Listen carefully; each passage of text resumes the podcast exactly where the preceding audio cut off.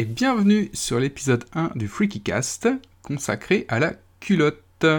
Vous êtes avec Roland et Gagago. Comment ça va pas Gagago? Bah bonjour à tous, bah ça va pas, comme tu le sais je suis malade, j'ai le nez qui coule, j'ai mal à la gorge. Euh, et tu m'as forcé à faire cet enregistrement aujourd'hui malgré mon sale état. Euh, bah, merci à toi Roland, je vais faire de mon mieux. Donc si si si voilà, si j'hésite, si j'ai des trous de mémoire, moi vous remercierez Roland. Et toi comment ça va pas Eh, Écoute, ça va pas non plus, je te remercie. Euh, je suis un petit peu comme toi, moi tout le monde est malade à la maison. Euh, J'avais peur euh, de faire cet épisode avec la voix de Renaud, mais non, finalement ça va bien. Écoute, toujours vivant, toujours debout. Et je suis prêt pour cette première, pour ce premier épisode, consacré à la culotte. Donc comment ça va se passer? On va vous présenter rapidement le déroulé de l'émission. Euh, je ne vais pas rentrer dans le détail, mais en gros, euh, on va vous présenter euh, des, petites choses qui ont rapport à, la culotte, des, scènes de films, ou des petites choses à évoquer, mais qui ne sont pas des, œuvres qui sont uniquement basées sur, les culottes. Et, après, on entamera des, des, productions un peu plus, un peu plus axées euh, vraiment sur, euh, sur la culotte, euh, où elle est vraiment partie intégrante de l'histoire. Voilà.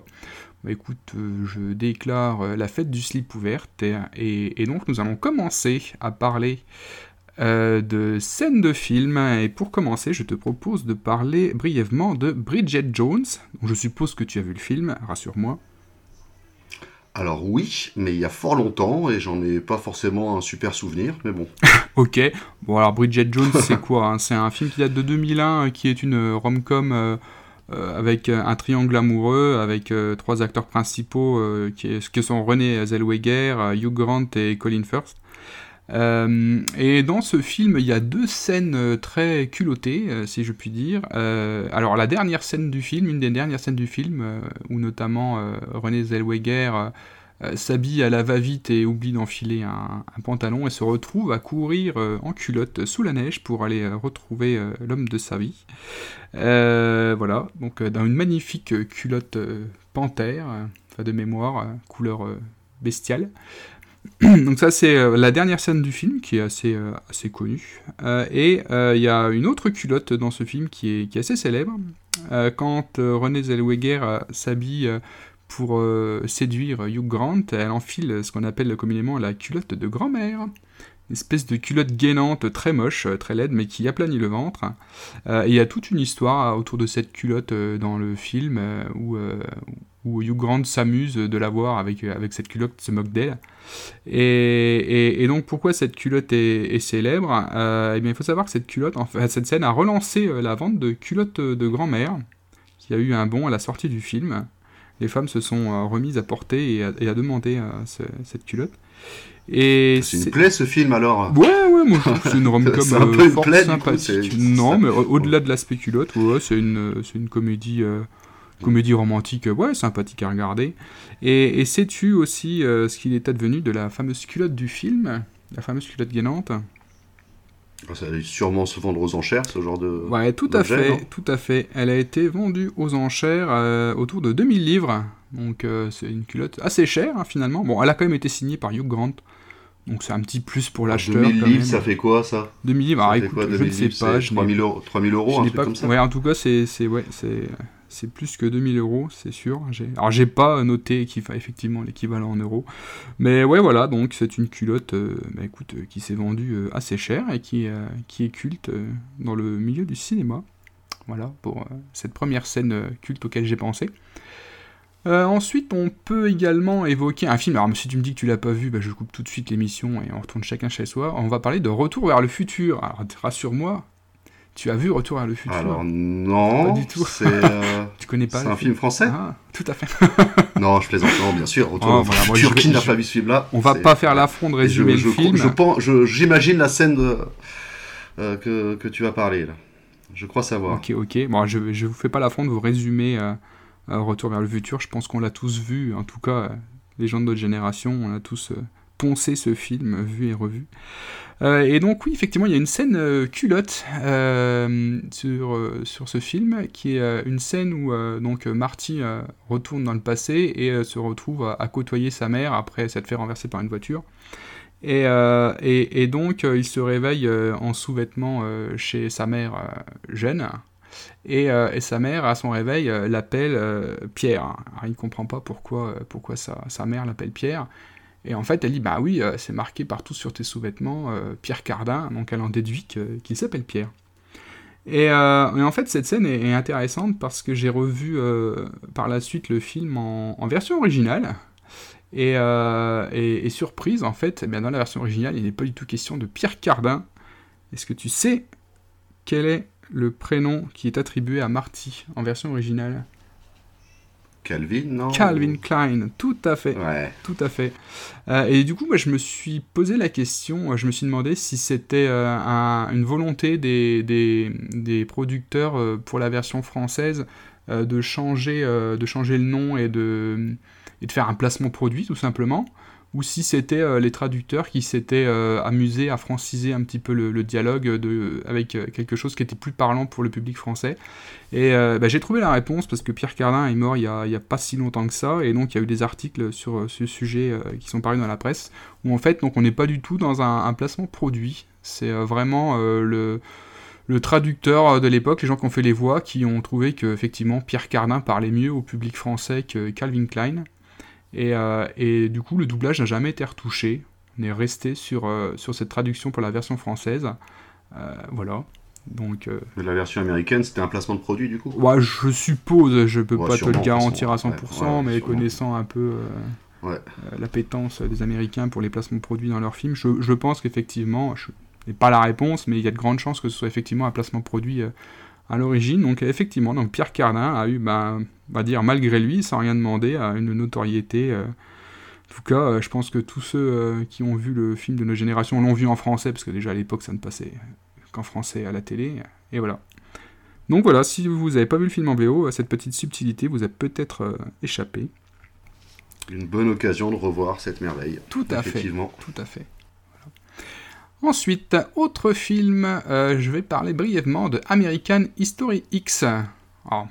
est-ce que tu vois de quelle scène euh, je veux parler quand on parle de culotte dans American History X qui... Alors on change de registre. Ah oui, alors en fait, je j'aurais jamais pensé à cette scène en tant que scène de culotte, euh, mais c'est une scène effectivement bah, marquante du film en fait. Hein.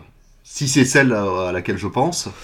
Bah, je pense que quand on évoque euh, effectivement American History X, euh, enfin je pense que pour beaucoup de personnes c'est la, scène qui vient tout de suite à l'esprit. Euh, donc c'est la scène où, Edward Norton sort en culotte rapidement de chez lui pour interpeller des, des, personnes qui sont en train de lui voler sa voiture.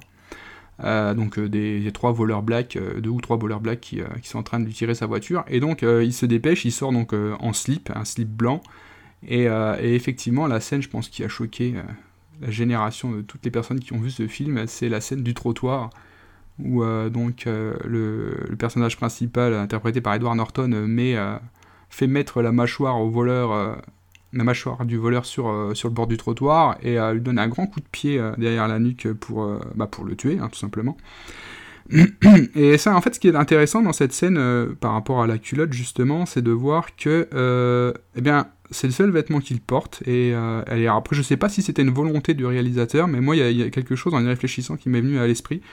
En se disant, est-ce qu'il n'y a pas derrière cette scène euh, la volonté peut-être euh, de rappeler un petit peu.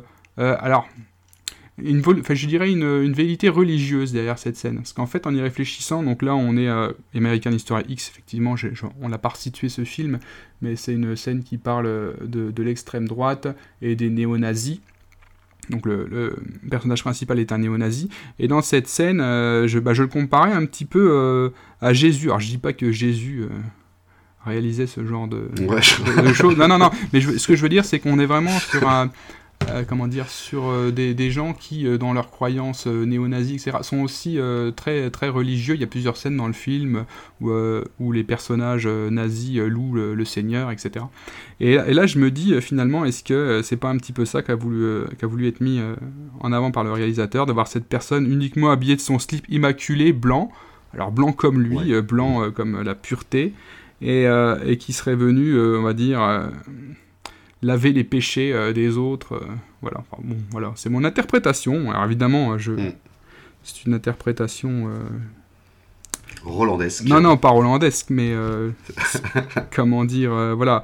Je me mets dans la tête du personnage. Est-ce que derrière, voilà, il n'y a pas cette volonté de vouloir se rapprocher de l'image de Jésus dans lui vient vient expier les péchés des autres, voilà. Donc d'ailleurs, la police arrive tout de suite après cette scène et il fait pas de difficulté, il met les mains derrière la tête et on le voit agenouillé, euh, avec un grand sourire, euh, en train de se faire arrêter par la police, etc. etc.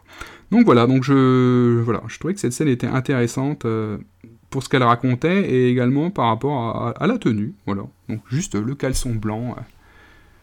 Voilà. Ok. ensuite, alors on va parler, mais ça, je pense qu'on va parler un petit peu ensemble, et je vais te laisser peut-être raconter un petit peu cette scène. J'ai pensé à la scène du film Les Valseuses, donc que tu as vu. Donc je suppose là que tu sais très bien de quelle scène je parle. Alors peut-être nous résumer rapidement euh, l'histoire des valseuses et, parler ensuite de la scène en question. Ah, tu veux que je résume? Alors les valseuses que j'ai vu plein de fois bien sûr, mais euh, il y a fort longtemps. Donc pour résumer l'histoire, bah, c'est l'histoire de deux loupards, hein, de, de, de, de de banlieue d'une grande ville, sûrement Paris, euh, qui part en vadrouille. et à la découverte d'épanouir leur sexualité un peu, on pourrait dire. ils sont en cavale surtout, hein, ils sont recherchés par la police. Ils sont, ils sont en cavale, ouais, il y en a un qui est blessé, c'est ça, il y en a un qui est blessé, ils ont fait un braquage ou je sais plus trop. Bon, en tout cas, ils partent, ils voyagent, ils sont accompagnés d'ailleurs de, de, comment elle s'appelle l'actrice euh, de Miu Miu, voilà, de Miu Miu. Alors oui, les acteurs qui sont les acteurs des valseuses, bah, il y a Gérard Depardieu et euh, et comment il s'appelle euh Devers. Patrick Devers. Ouais. Euh, donc, moi, je te laisse en parler. Hein, c'est toi qui as sélectionné ce film-là. ok, ok. Donc il y, a une scène très culotte en fait euh, dans ce film où au milieu de, la, de, leur cavale, les deux compères, Gérard Depardieu et Patrick Devers, se retrouvent à venir dans une maison qui est vide. Ils vont, ils vont va dire squatter la maison parce qu'ils y restent pas longtemps, mais en tout cas, euh, ils y entrent par effraction, euh, fouillent la, maison, euh, et, donc dans cette maison qui est certainement une résidence secondaire d'une famille, donc la maison est meublée, et donc ils trouvent une, boîte, ils fouillent dans les placards, ils trouvent une, petite boîte dans laquelle se trouve une petite culotte. Et, cette scène est, très drôle. donc on a Gérard Depardieu et Patrick Devers qui sont en extase devant cette petite culotte, et bah, ils reniflent la petite culotte, et euh, il s'imagine euh, bah, qui la porte. Et, euh, et donc il commence à regarder la culotte en disant, bon, j'ai pas les dialogues exactement en tête, mais en gros, il dit, ah, ça, ça doit être une culotte d'une gamine de 15 ans. Et, là, il y a deux Dieu qui commencent à renifler la culotte, et puis ah, non, non, non, non sans moi cette odeur, non, non, non, bien sûr, c'est une gamine qui a au moins 16 ans, etc. Donc c'est. ouais, ouais, ouais, je me rappelle. c'est excellent. Effectivement, là. Ça passerait plus maintenant, ça, hein, mais bon. Ouais, ah oui, non, mais c'est sûr ça ne passerait certainement plus. Mais en tout cas, ce qui est intéressant dans cette scène, c'est. Euh, bon, elle est quand même très poétique cette scène, parce qu'au-delà du côté euh, pervers euh, de la personne qui renifle la culotte, c'est aussi tout l'imaginaire, tout ce que peut évoquer la, la petite culotte juste au toucher ou euh, aux sensations qu'elles peuvent provoquer et on s'imagine la personne qui est dedans. Alors que ça se trouve c'est peut-être une grand-mère de 80 ans qui la portait quoi. En plus mais ça, on, ne sait pas. Mais voilà le, voilà en plus de Pardieu est excellent dans la scène ils sont, ils sont tout émoustillés euh, voilà à l'idée d'avoir cette culotte entre les mains et à s'imaginer euh, qui est-ce qui porte qui est-ce qui a porté cette culotte voilà. C'était la scène culotte des valseuses scène très connue et excellent film. Bah 74 quand même tu vois mais ça je trouve que ça n'a pas tellement vieilli voilà, film de Bertrand Blier. Ensuite, j'aurais voulu te parler euh, du film, alors brièvement, parce que je vais vraiment parler de la scène culotte et qui est vraiment la scène de, tout début euh, d'intro du film, de Lost in Translation, donc euh, film de Sofia Coppola, avec Bill Murray et surtout Scarlett Johansson. Et donc, en fait, ce film s'ouvre sur ben, une scène culotte, c'est-à-dire qu'on a un plan bah, qui dure assez longtemps, où on voit juste les, les, jambes et la culotte de Scarlett Johansson, une culotte rose transparente qui laisse entrevoir ses fesses. Et, le film s'ouvre là-dessus, et, il passe quand même un, un bon moment. Alors, je vais pas en dire beaucoup plus sur cette scène, il euh, n'y a pas grand chose à en dire, si ce n'est que visuellement, bah, elle, est, très connue et, plutôt très sympathique à regarder. juste une petite anecdote en fait sur, euh, sur cette scène, c'est que euh, Scarlett Johansson n'était pas spécialement d'accord à l'origine pour, pour faire cette scène. Elle pensait surtout que la culotte ne lui irait pas du tout, elle se sentait pas de, porter ça. Et c'est Sofia Coppola qui, qui, lui a dit Mais si, regarde, elle a enfilé la culotte elle-même en disant Mais regarde ça va super bien. Euh, voilà. Donc elle a été convaincue par, euh, par la réalisatrice du film. Et, elle disait dans une interview que ben, si ça n'avait pas été Sophia qui avait, qui avait insisté, qui lui avait proposé de, faire cette scène, elle ne l'aurait certainement pas fait parce que ben, Robert Redford, par exemple, ne lui aurait certainement pas convaincu en enfilant la culotte de, que, ça, que ça, lui, lui irait bien et qu'elle serait parfaite dans cette, dans cette scène. Voilà. Tu vois, tu vois cette scène, non? Bah, je, vois l'image. Après, je l'ai comme tous les sites, comme tous les films que, dont tu parles depuis tout à l'heure, c'est des films que j'ai vus il y a fort longtemps et euh, et qui m'ont, à part les valseuses, pas plus marqué que ça. Euh, donc, euh, je vois l'image. C'est une culotte rose, c'est ça Ouais, ouais, c'est ça. C'est une culotte rose transparente. voilà. Ok. Bon. Je m'en souviens plus trop. Très bien. je l'ai vu, bah, sur, sûrement au moment de sa sortie. Hein. Ok.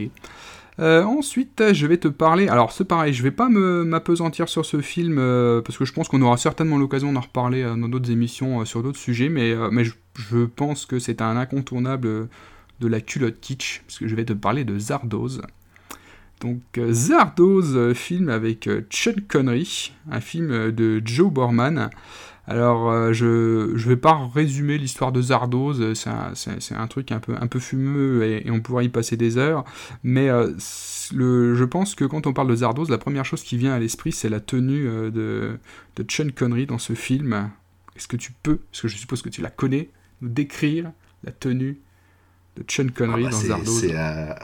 Elle est hallucinante, surtout quand on connaît l'acteur dans le rôle de James Bond, en costard, euh, dans les casinos. Euh, là, on le voit, alors déjà, il a euh, des moustaches, c'est ça, des longues moustaches? Ouais, ouais, tout à fait, il a une moustache. Et il est en slip rouge. Ouais, slip rouge, mais vraiment un slip, hein. Il doit avoir des bottes, une sorte de ceinture rouge sur le corps, c'est ça? Ouais. Et, et, une arme au poing. croisée. et sinon, il est à poil, quoi. En poil, en culotte, et. c'est ça. c'est hallucinant, quoi. Donc, euh, bah, si vous ne connaissez pas euh, Zardoz, euh, tapez juste dans Google et allez voir Sean Connery dans sa super tenue rouge, avec ses bretelles, son slip, avec ses poils sur le torse, sa moustache et sa queue et sa, queue de cheval. C'est assez c'est assez mémorable. C'est sorti après, euh, c'est sorti quand il faisait déjà James Bond, ça. Ah, il me semble, parce qu'en fait, il y a une scène, euh, enfin, il y a une photo, je pense que cette photo ne fait pas partie du film, mais en tout cas, il y a, une photo qui ressort souvent, c'est, on voit Sean Connery euh, habillé, donc avec la, tenue du film Zardoz, et avec un pistolet à la main, un petit peu dans la, dans la position de James Bond, donc je pense que c'est un clin d'œil. cette photo est complètement décalée. Oui, parce qu'il est venu connu avec Dr. No, de toute façon. Donc, ouais, tout à fait. Tout à fait. Alors, j'ai j'ai pas l'origine hein, de, de, cette tenue, j'ai pas réussi à trouver euh, pourquoi cette tenue, comment on en est arrivé à, un truc aussi kitsch comme ça. Mais il y a quand même une petite chose qui m'a que j'ai remarqué en fait quand je regarde. Hollywood, hein, euh. Alors il y, y, a quand même un petit truc là. Quand je regarde un petit peu le, le crédit du film, je m'aperçois donc que le réalisateur est John Borman et que les costumes sont signés Christelle Cruz Borman qui est, d'après ce que j'ai compris, la femme du réalisateur. Alors je ne sais pas si à un moment donné, il n'a pas osé lui dire que les costumes étaient un petit peu craignos et qu'il a dit bon, euh, ok, on y va comme ça. c'était vrai. Bon, ça c'est ma théorie, je ne sais pas. Mais euh, en tout cas, voilà, c'était intéressant de souligner que ce qui nous intéresse dans ce film, c'est les costumes, et que les costumes ont donc été réalisés par la femme du réalisateur. Voilà. Alors, ceci expliquant peut-être cela, ou peut-être pas du tout. Voilà, et alors me concernant, ça va être euh, terminé. J'ai juste un dernier film euh, que je voudrais évoquer. Alors, on n'a pas du tout parlé de Teens Movie, qui pourtant sont, sont les films euh, culottes par excellence. peut-être que tu, tu en aborderas peut-être un petit peu tout à l'heure quelques-uns. Je pense notamment à, American Pie, mais je ne vais pas vous parler d'American Pie. Je vais vous parler d'un film bah, pas très connu, et c'est un teen movie tout gentil finalement, il est pas, il est pas trash, c'est plutôt une comédie romantique sympathique qui s'appelle euh, One Hundred Girl, sans, sans girl, sans femme, en fait, ça s'appelle comme ça. Et en fait, pourquoi je vous parle de, ce film? C'est parce que euh, bah, la culotte, il y a un euh, il y a quelque chose en fait qui tourne autour de la culotte, c'est-à-dire que le film en fait commence euh, sur euh, le héros Matthew qui se retrouve enfermé dans un ascenseur avec une femme. il n'a pas vu la femme au moment où elle est rentrée dans l'ascenseur, il regardait par terre et il y a une, une coupure de courant et il se retrouve enfermé toute la nuit euh, dans l'ascenseur d'une résidence étudiante. Et en fait, euh, voilà, donc c'est une nuit d'amour qu'il passe avec cet inconnu euh, qui il a sympathisé dans l'ascenseur sans avoir vu son visage. Et, le lendemain matin, quand il se réveille, il est tout seul dans l'ascenseur. La femme est partie, mais il retrouve dans l'ascenseur la culotte de la dame. Et euh, donc lui va se mettre en quête de retrouver euh, dans la résidence étudiante, parmi donc 100 euh, potentielles femmes, la possesstrice, la, la la propriétaire de la culotte pour essayer ben, de, la retrouver. Et en fait, c'est une analogie. Ce qui est intéressant, c'est que moi, quand j'ai vu cette scène, j'ai tout de suite pensé à Cendrillon avec la pantoufle de verre laissée au pied du prince charmant qui fait le tour de la contrée pour retrouver euh, sa Cendrillon. Bah là, c'est un petit peu la même chose, mais c'est une Cendrillon moderne où, euh, bah voilà, c'est pas la pantoufle de verre, c'est la culotte qui va être euh, l'objet de toutes les attentions. Et lui, donc, va s'amuser à. Enfin, va s'amuser. Il va mettre en, place un tas de stratagèmes pour s'infiltrer dans les, chambres des pensionnaires, car s'il a la culotte dans sa tête, il y a forcément un soutien-gorge assorti à la culotte, et s'il retrouve le soutien-gorge, il retrouvera donc à qui appartenait la culotte et il retrouvera donc sa Cendrillon à lui. Voilà. Donc euh, bah, je vous conseille, moi ce, film, il est sympathique, je vais pas vous euh, spoiler toute l'histoire. Euh, ça parle pas plus de culotte que ça, mais j'ai trouvé que le, le, le, de départ était plutôt intéressant et, original. Voilà. Écoute, c'est bon me concernant. Je crois que tu voulais rebondir justement toi sur les Teens Movie avant de passer. Ouais, bah sur les Teens Movie. Alors bah, déjà ce film-là, bah, je, je l'ai pas vu. One, Hundred Girl, là, j'ai jamais vu ce film-là. Bah, je vais essayer de me le trouver. Euh, sur les Teens Movie, euh, qu'est-ce qu'on peut dire d'autre euh, bah, C'est surtout, bah, tout, tout bah, comme tu disais, American Pie et tous les autres films qui ont été faits par la suite, où bah, la culotte, c'est surtout ce qu'on retrouve sur l'affiche, hein, pour être pour accoler le public.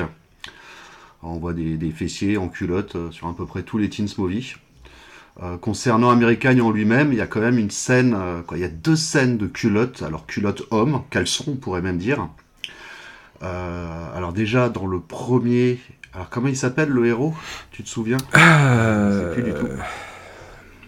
Ça va reviendra. Peu importe, le héros de l'histoire. Hein. donc c'est une bande de potes, hein, pour, pour résumer vite fait American Pie. Euh, c'est une bande de potes qui ont juré euh, de, qui ont fait un pacte ensemble euh, pour s'entraider, pour arriver à se dépuceler avant la fin du lycée et avant pour arriver bah, en tant qu'homme à l'université. Donc il y a tout type d'alliance pour essayer d'arriver de, à leur fin.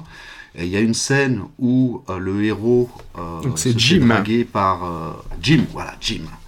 Le héros, alors Jim se fait draguer par l'étudiante étrangère du lycée qui est une très jolie suédoise. Oh suédoise, oula, oula, suédoise ou norvégienne, non? Ah je sais ah, pas, je la voyais plus libanaise moi, mais bon pas. Ah non pas du tout. Non non c'est suédoise ou nord. Ok ok très bien. Et libanaise n'importe. Euh, et, et, donc bon, ils, se retrouvent tous les deux dans la chambre. Le héros installe une caméra euh, sur euh, son PC pour essayer de, de se filmer en train de, de, conclure avec elle. et, mais il commence par faire un striptease et, et se commence à danser en, caleçon. Quoi. C'est une scène rigolote du film. Il danse en caleçon. au moment de conclure avec elle, bah forcément, il est, on va dire, en éjaculation précoce. Euh, et manque de bol, euh, la vidéo n'était pas diffusée uniquement à ses potes, mais était euh, diffusée à l'ensemble du pays, presque, on pourrait dire. Donc il se retrouve dans une, dans une situation un petit peu compromettante. N'a pas de bol, par rapport à sa virilité. Donc c'était cette scène-là. Bon, ça c'est une petite scène rapide où il est en, en, en, boxeur dans le 1. Alors par contre dans le 2, C'est toujours la même bande de potes. Hein. là, ils ont certains d'entre eux ont pu conclure à la fin du 1 et ils décident de partir en vacances. alors, je sais pas, c'est les spring break ou non, même pas. Hein. Ils partent en vacances ensemble au bord de mer. Et euh, qu'est-ce qu'il y a comme scène? Alors ah, ah oui, alors euh, le, le héros doit conclure avec une fille et de mémoire ses amis lui disent qu'il ferait mieux de se vider un petit peu avant de la rejoindre euh, pour être moins porté sur la culotte. Euh, et donc, euh, il décide de, se mettre dans son lit, de mettre une vidéo porno et euh, de, faire une pratique honteuse. Hein. Donc, il est en boxeur, on voit sa main glisser sur ses attributs. Et là, il décide de se mettre un petit peu de gel pour, pour que ça glisse mieux. Ouais, alors je crois que c'est surtout ça le truc en fait. C'était pas, pas tant une histoire de de faire la chose avant, mais c'était qu'effectivement, je crois qu'un de ses amis lui avait donné le bon conseil d'utiliser du lubrifiant, car ça donnait des super sensations, tout à fait. Ah ouais, ça doit être quelque chose comme ça. Mais bon, forcément, il se trompe, euh, il prend pas du lubrifiant, il prend de la super glue, se retrouve la main collée à son sexe, euh, à l'intérieur du boxeur, bien sûr, hein.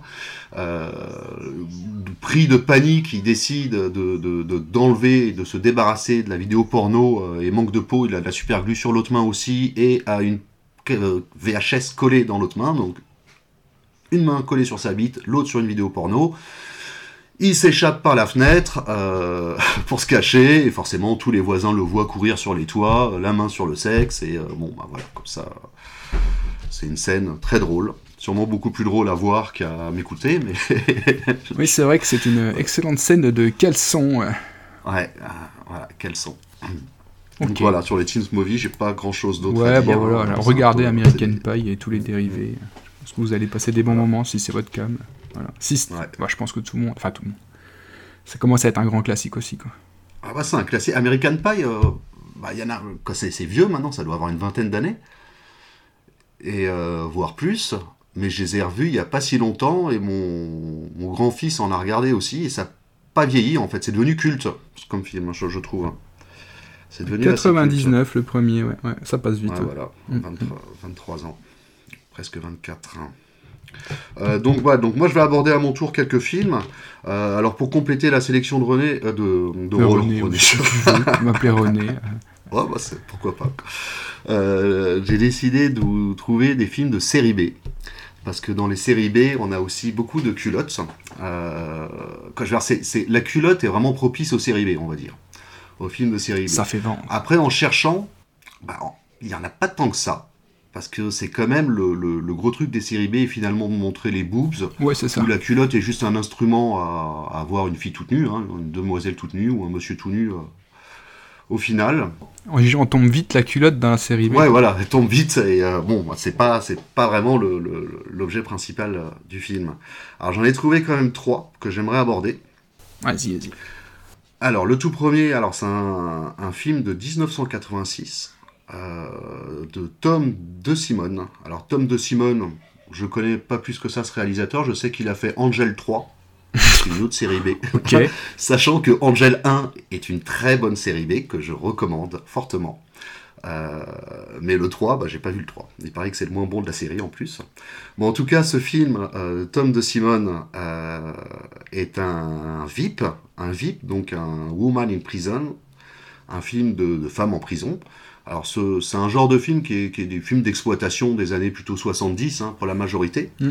Alors, celui-ci, il est plutôt vers la fin de l'époque du, du VIP. Euh, le VIP, c'est plutôt des films euh, quand même assez glauques, avec euh, des femmes qui se retrouvent dans une prison où elles sont torturées et tout. Ouais, on rigole pas en général, ouais. Puis les dames ça rigole pas, c'est pas voilà, c'est pas la joie. Celui-ci est beaucoup plus coloré, celui dont je vais vous parler. alors son titre original c'est Reform School Girl, School Girl. Il y a un titre français, il est sorti sous le nom Les Anges du Mal 2. je ne sais pas pourquoi. les traductions de l'époque. Et il est ressorti récemment chez Movie, qu'il a proposé euh, euh, avec sa revue l'été dernier, sous le nom de Very Bad Girl. Euh, alors, Very Bad Girl, comme je vous disais, c'est un VIP. Alors, il a quand même la particularité d'avoir des acteurs, surtout des actrices cultes, dont Pat Ast. Alors, Pat Ast, qui joue le rôle de la Matone dans le film, donc c'est un personnage assez corpulent, avec une tête qui fait un peu sadique. Mais il faut savoir que Pat Ast, c'était l'actrice, l'actrice un peu fétiche de, de, Andy Warhol quand elle était plus jeune. Et c'était une très belle femme dans ces films-là. Parce que là, clairement, dans ce film, on n'a pas spécialement une de voir sa culotte, quoi. Non, effectivement. Ou, si on la voit, ce sera la même que celle de Bridget Jones. C'est ça.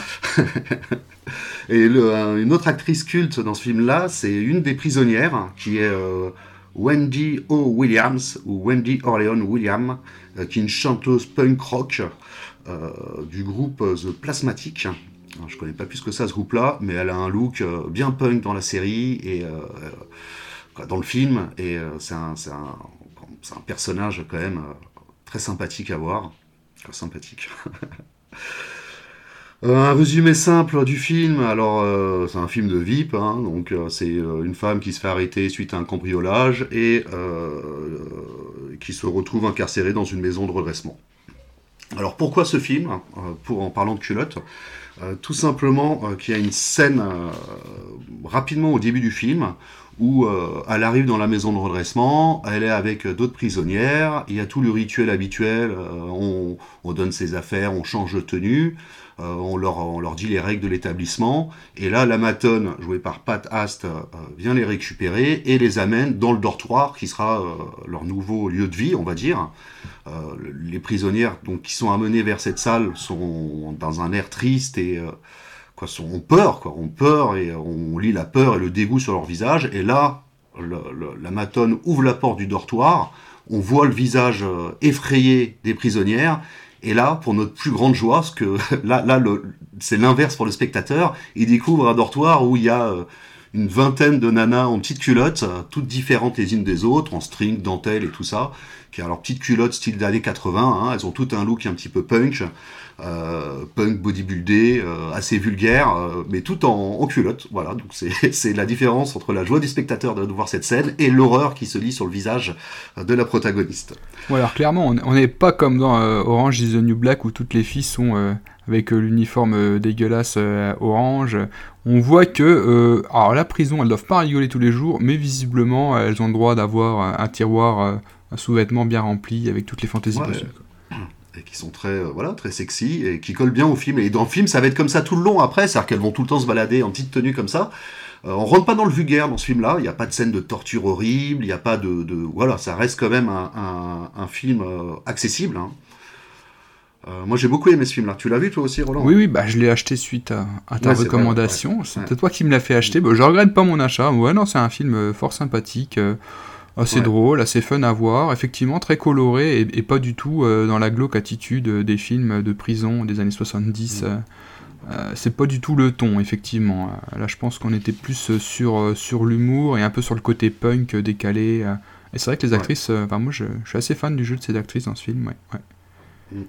Donc, une grosse recommandation. Donc, vous pouvez le trouver bah, chez Mad Movie. Hein, super journal, par ailleurs. Euh, donc euh, le deuxième film. Alors là, euh, je voulais quand même aborder les films, les films italiens parce que les films italiens, les séries B italiennes sont quand même réputées pour tout un côté érotique, surtout dans les années 70. Alors par contre, ça a été très compliqué d'en trouver un finalement sur les culottes, bah, tout simplement parce qu'ils ont plutôt tendance bah, à déshabiller les demoiselles, hein, comme dans les séries B américaines, voire plus. Euh, mais j'en ai quand même trouvé, trouvé un film. Alors, euh, c'est. Alors, ce film-là, c'est un film de Mario Bava. Euh, donc le film il est 1971. Alors Mario Bava, c'est un grand réalisateur de série B italienne de, de, la fin des années 60, années 70. Euh, il est connu notamment pour, euh, pour le chef-d'œuvre du fantastique gothique Le corps et le fouet, hein, un film avec Christopher Lee, hein, que je vous recommande très chaudement. Et là, donc, il s'agit de La Baie sanglante. Alors, c'est un slasher, un petit peu l'ancêtre de Vendredi 13, hein, avec un tueur en série. Euh, là, on se rend compte que tous nos films des années 80, style slasher, bah, ils ont pris leur origine dans d'autres films qui ont aussi pris leur origine dans d'autres films encore avant. Euh, le film était, est sympathique, on n'est pas dans un chef-d'œuvre. Alors, euh, pourquoi avoir choisi ce film? Euh, C'est pour la toute première partie. on va avoir deux couples qui vont arriver donc sur une baie en vacances, hein, où ils sont un petit peu à vouloir squatter des maisons. donc c'est deux couples, donc deux hommes, deux femmes. Et il y a une des actrices qui est en mini-jupe. Et je, ne sais pas pourquoi, la partie où il y a cette actrice-là, Mario Bava va faire que des plans en contre-plongée. Et on verra la culotte de l'actrice. Mais il n'y a pas vraiment de, sens dans l'histoire. On a vraiment l'impression que c'est Mario Bava, le réalisateur, qui s'est fait plaisir, qui voulait montrer la culotte de cette actrice. Voilà, c'est du purement gratuit. Euh, c'est un peu la culotte du voyeur, en fait. Euh, mais le voyeur, c'est même pas le spectateur, ça, semble être le réalisateur. On se demande même si l'actrice est au courant que Mario Bava euh, filme cette partie-là de son corps. Alors, il n'y a, a, pas énormément de plans, il y a 5-6 plans comme ça, euh, jusqu'au moment où euh, la belle dame se déshabille complètement pour aller se euh, baigner en s'étant forcément éloignée de ses amis. quand elle se baigne, elle voit un corps, un, macabé qui flotte dans l'eau, donc elle sort en hurlant, se rhabille en oubliant de mettre sa culotte, et bien sûr, un assassin arrive et la dégomme. donc, je suis voilà, je tenais à vous parler de ce film-là pour ces quelques plans qui restent marqués quand même. Hein. En plus, il a une jolie image, Mario Bava. Euh, la, culotte est d'une couleur complètement différente du reste du décor, donc elle se voit, je crois qu'elle est violette. Et euh, elle se voit vraiment bien à l'écran, mais elle a rien à faire là. C'est voilà. Tu l'as vu, toi, ce film? Ah bah non, non, non, j'ai vu d'autres euh, Mario Bava, mais pas celui-ci. Euh, bah écoute, euh, oh, j'aurai certainement l'occasion de le voir et on aura l'occasion d'en reparler. Mais pour l'instant, eh bien non, tu me, tu m'apprends. C'est pas un chef-d'œuvre, mais c'est à voir quand même, hein, parce que c'est l'ancêtre du slasher, c'est sympa, et il y a quand même cette culotte. ok. Très bien. Donc là, on était plus sur une culotte du voyeur. Alors, troisième film euh, dont je vais vous parler. Alors là, on est toujours dans les séries B. Euh, là, c'est euh, un film de Lloyd Kaufman de 1985. Donc, Lloyd Kaufman, c'est le fondateur de Trauma Entertainment. et je vais vous parler de Toxic Avenger 1, 2, 3 et 4. en une fois, hein, bien sûr. Trauma, toi qui es un grand spécialiste de la maison de production. Est-ce que tu as quelque chose à dire dessus, Roland? euh, un trauma, euh, oui, un trauma, bah, j'ai vu pas mal de films euh, de la trauma. il y en a également beaucoup que j'ai pas vu, parce qu'en France, déjà c'était assez confidentiel pour arriver à trouver ces films-là en, en, DVD. Aujourd'hui, soit c'est plus tellement trouvable, euh, soit faut attendre des ressorties, euh, comme l'a fait Backfilm justement avec euh, la série des, Toxic Avengers. Ils ont sorti aussi récemment Tromeo et Juliette et Sergent Kabukiman. bon, moi la trauma, un grand fan de, South Park, c'est également très Parker dans un de ses premiers films, peut-être même le premier, Cannibal the Musical, ah, il se trouve celui-ci aussi, ouais. Ouais, ouais, il se trouve encore d'occasion euh, mm. à prix raisonnable, ouais. Donc une, une... Ah, sinon c'est les VHS hein, pour les traumas. Une comédie musicale basée sur l'histoire d'un cannibale que je vous recommande, qui est très drôle. Voilà. Mais bon, il n'y a pas tellement de, de culottes dans ce film. Donc retournons à Toxic Avenger. Oui, alors Toxic Avenger, c'est une comédie horrifique, euh, gore, fauché, alors Fauché assumé, hein, parce que euh, même quand un, de leurs films avait énormément de succès, quand ils faisaient une suite, euh, bah, il n'y avait pas plus d'argent qui était mis dedans. Euh, par contre, il se passait facilement à l'étranger, histoire de se payer un petit voyage, hein, donc c'était des petits malins, les traumas. de quoi ça parle Toxic Avenger? Donc rapidement, donc c'est un, un ado, jeune adulte, un peu introverti, qui, qui a un petit job de nettoyage dans un centre de fitness. Euh, dans la joyeuse ville de Trauma, où il y a beaucoup de délinquance et les gens sont un petit peu tarés dedans. Euh, suite à un quiproquo euh, par rapport à une nana, il va se retrouver pourchassé par une bande de jeunes violents et méchants qui s'amusent par ailleurs à écraser les enfants avec leur voiture. Vous voyez le niveau. il se fait jeter dans un, dans un, il se fait jeter par la fenêtre. Et il tombe dans une, dans, dans une bassine de, de déchets euh, radioactifs et il va se transformer en Toxic Avenger, donc un monstre déformé, horrible, laid, euh, mais qui a un bon cœur et qui va se débarrasser la ville de, tous les, euh, de toute la racaille qui s'y trouve. Euh, alors pourquoi quel rapport avec les culottes vous allez me dire? Alors bah déjà dans ce genre de film, euh, les, les, réalisateurs montent facilement les petites culottes à droite à gauche, hein, sans que ça devienne quelque chose d'important dans le film. On voit facilement les culottes d'à peu près toutes les actrices. Hein. mais, mais c'est surtout que Toxie, par son petit nom, c'est Toxie, c'est ça son petit nom Ouais, c'est ça, Toxie. Toxie, Toxie qui est donc très laid, va trouver le grand amour en une personne non voyante, forcément. et, qui et, là, on va être vraiment sur la culotte gag, parce que, parce que le, le, le personnage est donc non voyant, et donc tombe amoureuse de, euh, de Toxie, hein, qui, qui, est, très laid, et euh, s'habille pendant tout le film n'importe comment. C'est-à-dire qu'elle s'habille, chaque fois elle a une jupe trop, euh, trop courte, elle se met dans des positions, elle se rend pas compte que tout le monde voit sa culotte, et à peu près à chaque plan où on la voit, elle monte sa culotte.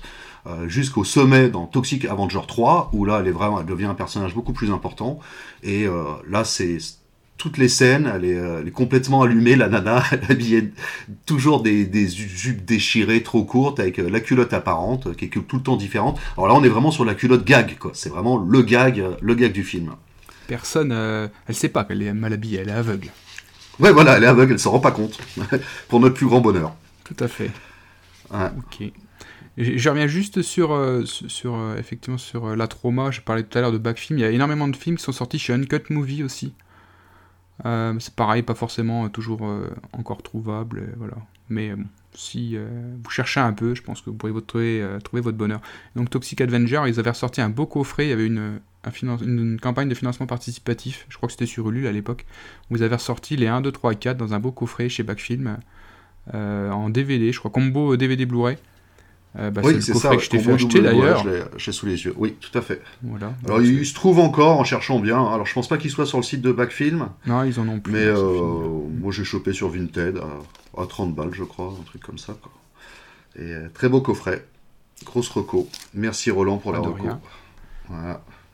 Euh, et oui, comme tu disais, les, euh, les traumas, on peut en trouver, mais en plus, c'est pas forcément noté que c'est des films traumas, parce que tu, il y en avait un, c'était que Attention enfant, par ah, exemple. Ouais, ouais. C'est un film de la trauma, alors mais c'est pas du tout marqué sur le DVD. Hein. Donc si, donc faut ah. chercher. Effectivement, vous pouvez trouver plein de leurs films. attention, enfant. Euh, on le trouve aussi dans des coffrets avec double, double film. Il y a deux films. Il y a, il y a, Attention aux enfants, effectivement, qui est, qui est un trauma avec un autre film qui n'a rien à voir. C'est vrai que c'est pas mis en avant. Euh, c'est un petit peu la surprise quand tu mets le DVD dans le lecteur et que tu aperçois que, ah, tiens, la petite musique avec, euh, avec le logo trauma au début. Tu dis, ah, tu vas passer un bon moment, quoi. Donc voilà, moi j'ai parlé des trois films de série B que je voulais aborder où on voyait pas mal de petites culottes dedans. Alors j'espère que vous découvrirez ces films si ce n'est pas déjà fait avec plaisir. Euh, je vais parler d'un dernier film. Alors je vais en parler brièvement parce que là je vais avancer en terrain miné. Il y a beaucoup de fans de ce film-là, et donc j'ai pas envie de dire, j'ai pas envie de me faire harceler euh, sur les réseaux sociaux. Euh, c'est un film de 1979 où il y a une culotte très culte dedans. Euh, donc film de Ridley Scott euh, et oui, il va falloir parler de cette culotte. Alors, euh, ce film, c'est euh, Alien, bien sûr. Alors, de quoi ça parle Alien? Très rapidement. alors, c'est un, vaisseau spatial qui, après une halte sur, sur une planète étrange, retrouve un de leurs membres infesté par une bestiole et va se mettre à coucher par son estomac d'un petit monstre qui va euh, s'échapper et euh, petit à petit euh, détruire, quoi, grandir, on va dire, grandir et massacrer tout l'équipage. Alors c'est vraiment un résumé rapide de l'histoire, bien sûr, il se passe plein d'autres choses dans ce vaisseau-là. Et de toute façon, je pense que tout le monde a vu Alien. Je suis pas sûr qu'il y ait un grand besoin de résumer, effectivement, plus en détail que ça, Alien. Alors, c'est quoi le. Pourquoi, pourquoi il y a une culotte dans ce film-là? Bah, Tout simplement, à la fin, euh, l'actrice, euh, donc euh, Sigourney Weaver, qui, joue le rôle de Ripley, pense s'être débarrassée de l'alien, c'est la dernière survivante. Elle s'échappe, je crois, dans une capsule ou quelque chose comme ça. Elle pense être en toute sécurité, s'apprête à aller dans un cocon d'hibernage ou voilà, peu importe, et donc se met en petite tenue, euh, donc euh, en débardeur et en petite culotte très blanche, on va dire, et très sympa. Et euh, là, manque de peau, le monstre n'est pas mort et se met à l'attaquer. donc là, on a vraiment une scène. Cette scène, elle est magique parce qu'on a vraiment une femme. Donc, alors déjà, c'était rare les, les, rôles de, de, femmes très fortes comme ça qui survivent à tous ses camarades qui sont plutôt des, des, Marines et compagnie. elle, c'est la dernière survivante. Là, elle a plus d'armure, elle est vraiment petite tenue, elle est démunie de tout. Mais on a vraiment la force de la femme face bah, à cette alien qui ressemble au final à, un monstre phallique dégoulinant hein, dans, un, dans, dans, un, dans le vaisseau qui est, qui est vraiment de, fait de métal et d'acier. Et on a vraiment une culotte symbolique hein, de, de, la force de la femme et qui va, bah, je raconte pas la fin, mais voilà, c'est un petit peu la culotte de l'espoir. Euh, que dire de plus sur cette culotte-là? C'est euh, voilà, c'est le dernier, le dernier espoir. C'est une culotte symbolique. la, plus belle armure euh, qu'elle aurait pu revêtir pour aller taper sur l'alien. Alors j'ai cherché un petit peu pour voir, j'ai rien trouvé, je voulais, je voulais essayer de trouver des, interviews de, de, Ridley Scott par rapport à cette scène. S'il avait fait, qu'est-ce qu'il voulait dire avec cette scène-là J'ai rien trouvé. Bon, après, c'est ce qu'on ressent en tout cas en, la voyant. Donc, c'est le principal, je trouve. Euh, donc, si quelqu'un a, a, des interviews de Ridley Scott là-dessus, je suis preneur. Ok, très bien. Donc, euh, bah voilà, les films dont je voulais parler. Euh, qu'est-ce qu'on peut dire d'autre? Ah, bah si, avec. Ouais, il y a les. Donc là, donc, là, on a un petit peu fini tous les deux euh, notre présentation euh, des films qu'on voulait aborder. On voulait quand même euh, passer brièvement sur les films où il n'y avait pas, à notre sens, assez de culottes. Un petit peu peut-être pas les déceptions, mais les films où on s'attendait à en voir plus, parce qu'on a vu plein de films hein, pour vous préparer cette émission. alors là, déjà, il y avait les Sushi Typhoon. Alors Sushi Typhoon, c'est tous les films japonais ultra gore, comme Machine Girl, Tokyo Gore Police et tout ça, des films sur lesquels on aura sûrement l'occasion de revenir dessus euh, dans d'autres émissions. Euh, euh, pourquoi ces films? Bah Déjà sur les pochettes, elles sont tout le temps, les filles sont tout le temps en jupe, c'est des films interdits au moins de 16 ans, très gore, on s'attend à avoir plein de culottes dedans et on n'en voit pas tant que ça. Donc c'était un petit peu une déception pour ma part, à part peut-être dans, comment il s'appelle, le Zombie Ass. Mais dans les autres, il y en a très peu. Ouais. Zombie Ass, on voit la culotte pour d'autres raisons. Ouais, ouais, mais on en voit pas mal quand même. j'ai vu après avoir pensé mettre ça dans, l'émission. Bon, peu importe. Euh, autre film euh, de déception. Alors, déjà, euh, bah, il y a 7 ans de réflexion. Alors, alors 7 ans de réflexion, c'est intéressant. Donc, 7 ans de réflexion, alors le titre ne vous dit peut-être rien, mais bah, si, on parle de Marilyn Monroe et d'une scène culotte, je pense qu'on a tous en tête l'image de Marilyn Monroe avec sa jupe au-dessus de la bouche de métro avec l'air qui souffle et la, culotte euh, qui est dévoilée. Mais euh, en fait, on était persuadé euh, en faisant l'émission, en préparant l'émission, que cette scène était dans le film, 7 ans de réflexion. Et en fait, pas du tout. Pas du tout, ouais. C'est-à-dire que le, shooting photo où on voit Marilyn Monroe avec, avec sa culotte dévoilée au-dessus de la bouche de métro, en fait c'est un shooting photo qui a été fait bah, dans le cadre du tournage euh, avec euh, cette scène qui était, euh, qui était filmée avec des spectateurs. Et en fait, a priori, ça a été tellement le cirque sur cette, sur cette prise que les images n'ont pas été gardées pour le film. La scène a été retournée en studio sans le public. Et, au final, ce qui en ressort dans le film, c'est que, bah, en fait, on ne voit pas du tout la, culotte de Marilyn Monroe. On voit l'air qui, qui, soulève la jupe et hop, on repasse sur le plan haut de Marilyn. Et en fait, on voit strictement Rien du tout. On voit même pas ses jambes, elle est filmée, euh, la caméra, euh, c'est juste sur le, haut du corps, on voit la jupe se soulever derrière et c'est tout. Voilà. et, ce qui est euh, extraordinaire, c'est que pourtant on a tous, tous cette image en tête de Marilyn. voilà, quand on parle de Marilyn, c'est cette scène-là. collectif. Et, en fait, on s'aperçoit qu'il y, a quand même des, choses à dire par rapport à, à cette première tentative de tournage qui a un peu tourné court de ce que j'ai pu lire à droite à gauche, euh, bon, Marilyn était déjà un petit peu sous antidépresseur. Euh, elle était mariée à, un monsieur, un Italien assez possessif a priori, qui n'a pas spécialement apprécié euh, de voir Marilyn montrer sa culotte à tout le monde. Donc restent les photos en fait hein, de, cette scène qui ont été faites par les journalistes qui étaient là, mais, pas les scènes en particulier. Et euh, encore, moi j'ai lu, lu un truc, alors je pense que c'est vrai, j'ai trouvé ça sur un site qui avait l'air assez sérieux, où même à un moment donné ils se sont aperçus en fait que la culotte était trop transparente Donc ils se sont dépêchés d'aller faire redoubler la, culotte de Marilyn parce qu'on voyait que ce n'était pas une vraie blonde a priori sur les premières photos qui ont été faites. Donc euh, ils se sont dépêchés d'aller redoubler euh, pour finir euh, le shooting et, la tentative de, tournage.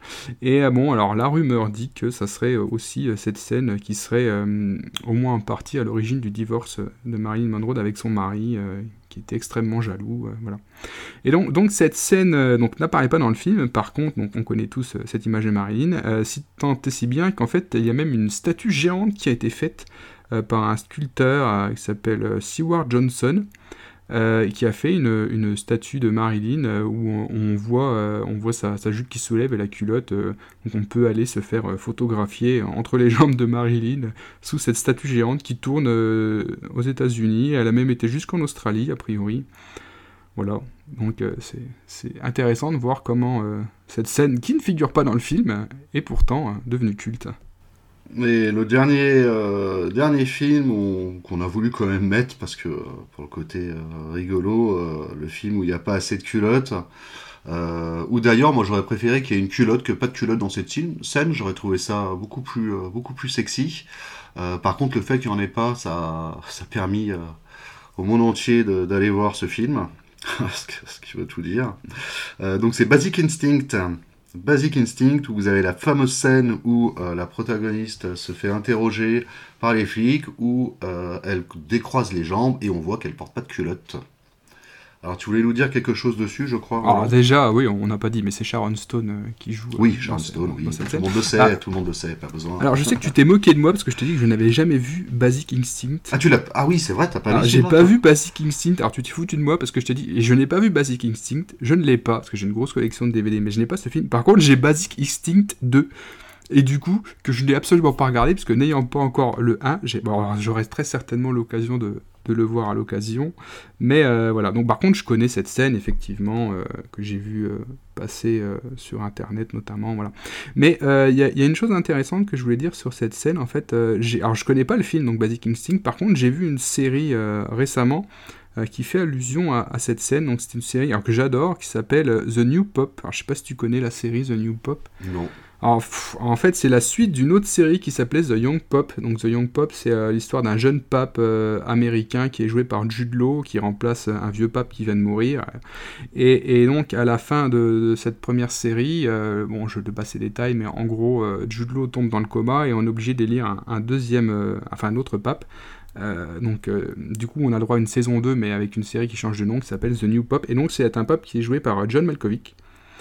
Et euh, tout au long de la série, en fait, il y a des guests qui interviennent. Il y a notamment euh, Marilyn Manson qui vient euh, dans une audience voir le pape, et c'est assez surréaliste. Donc c'est vraiment lui, hein, c'est vraiment Marilyn Manson qui vient jouer son propre rôle et qui vient discuter avec le pape, donc c'est très drôle.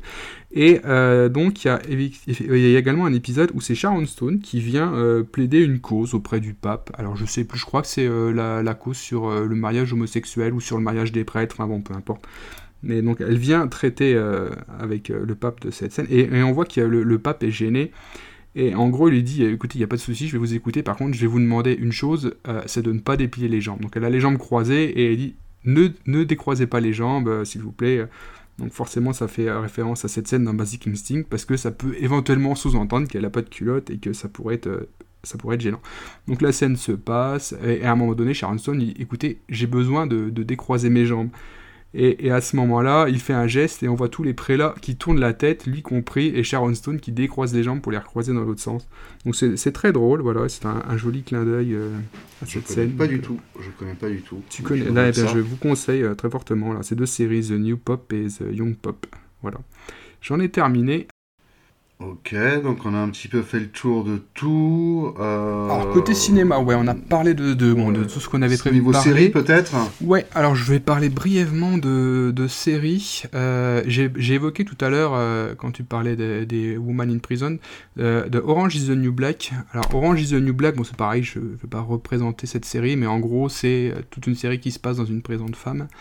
et il y a notamment toute une saison où sur plusieurs épisodes, il est question euh, de petites culottes, et plus précisément de trafic de petites culottes. C'est-à-dire que euh, la principale protagoniste qui est en prison, Piper, décide de faire un commerce de petites culottes sales portées par ses collègues détenus et de les faire revendre sur Internet par son frangin qui est en dehors de la prison.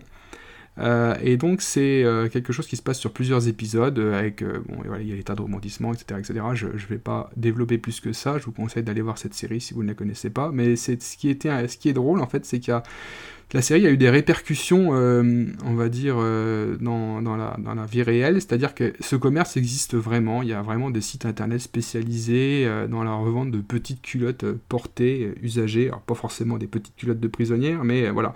Donc ce commerce existe, et je pense que, euh, bah, moi le premier, quand j'ai vu euh, la série, je me suis dit, tiens, mais ça existe vraiment ce truc-là? Et j'ai été voir, je suis ah, effectivement, on peut trouver. Alors, je n'ai pas testé le service.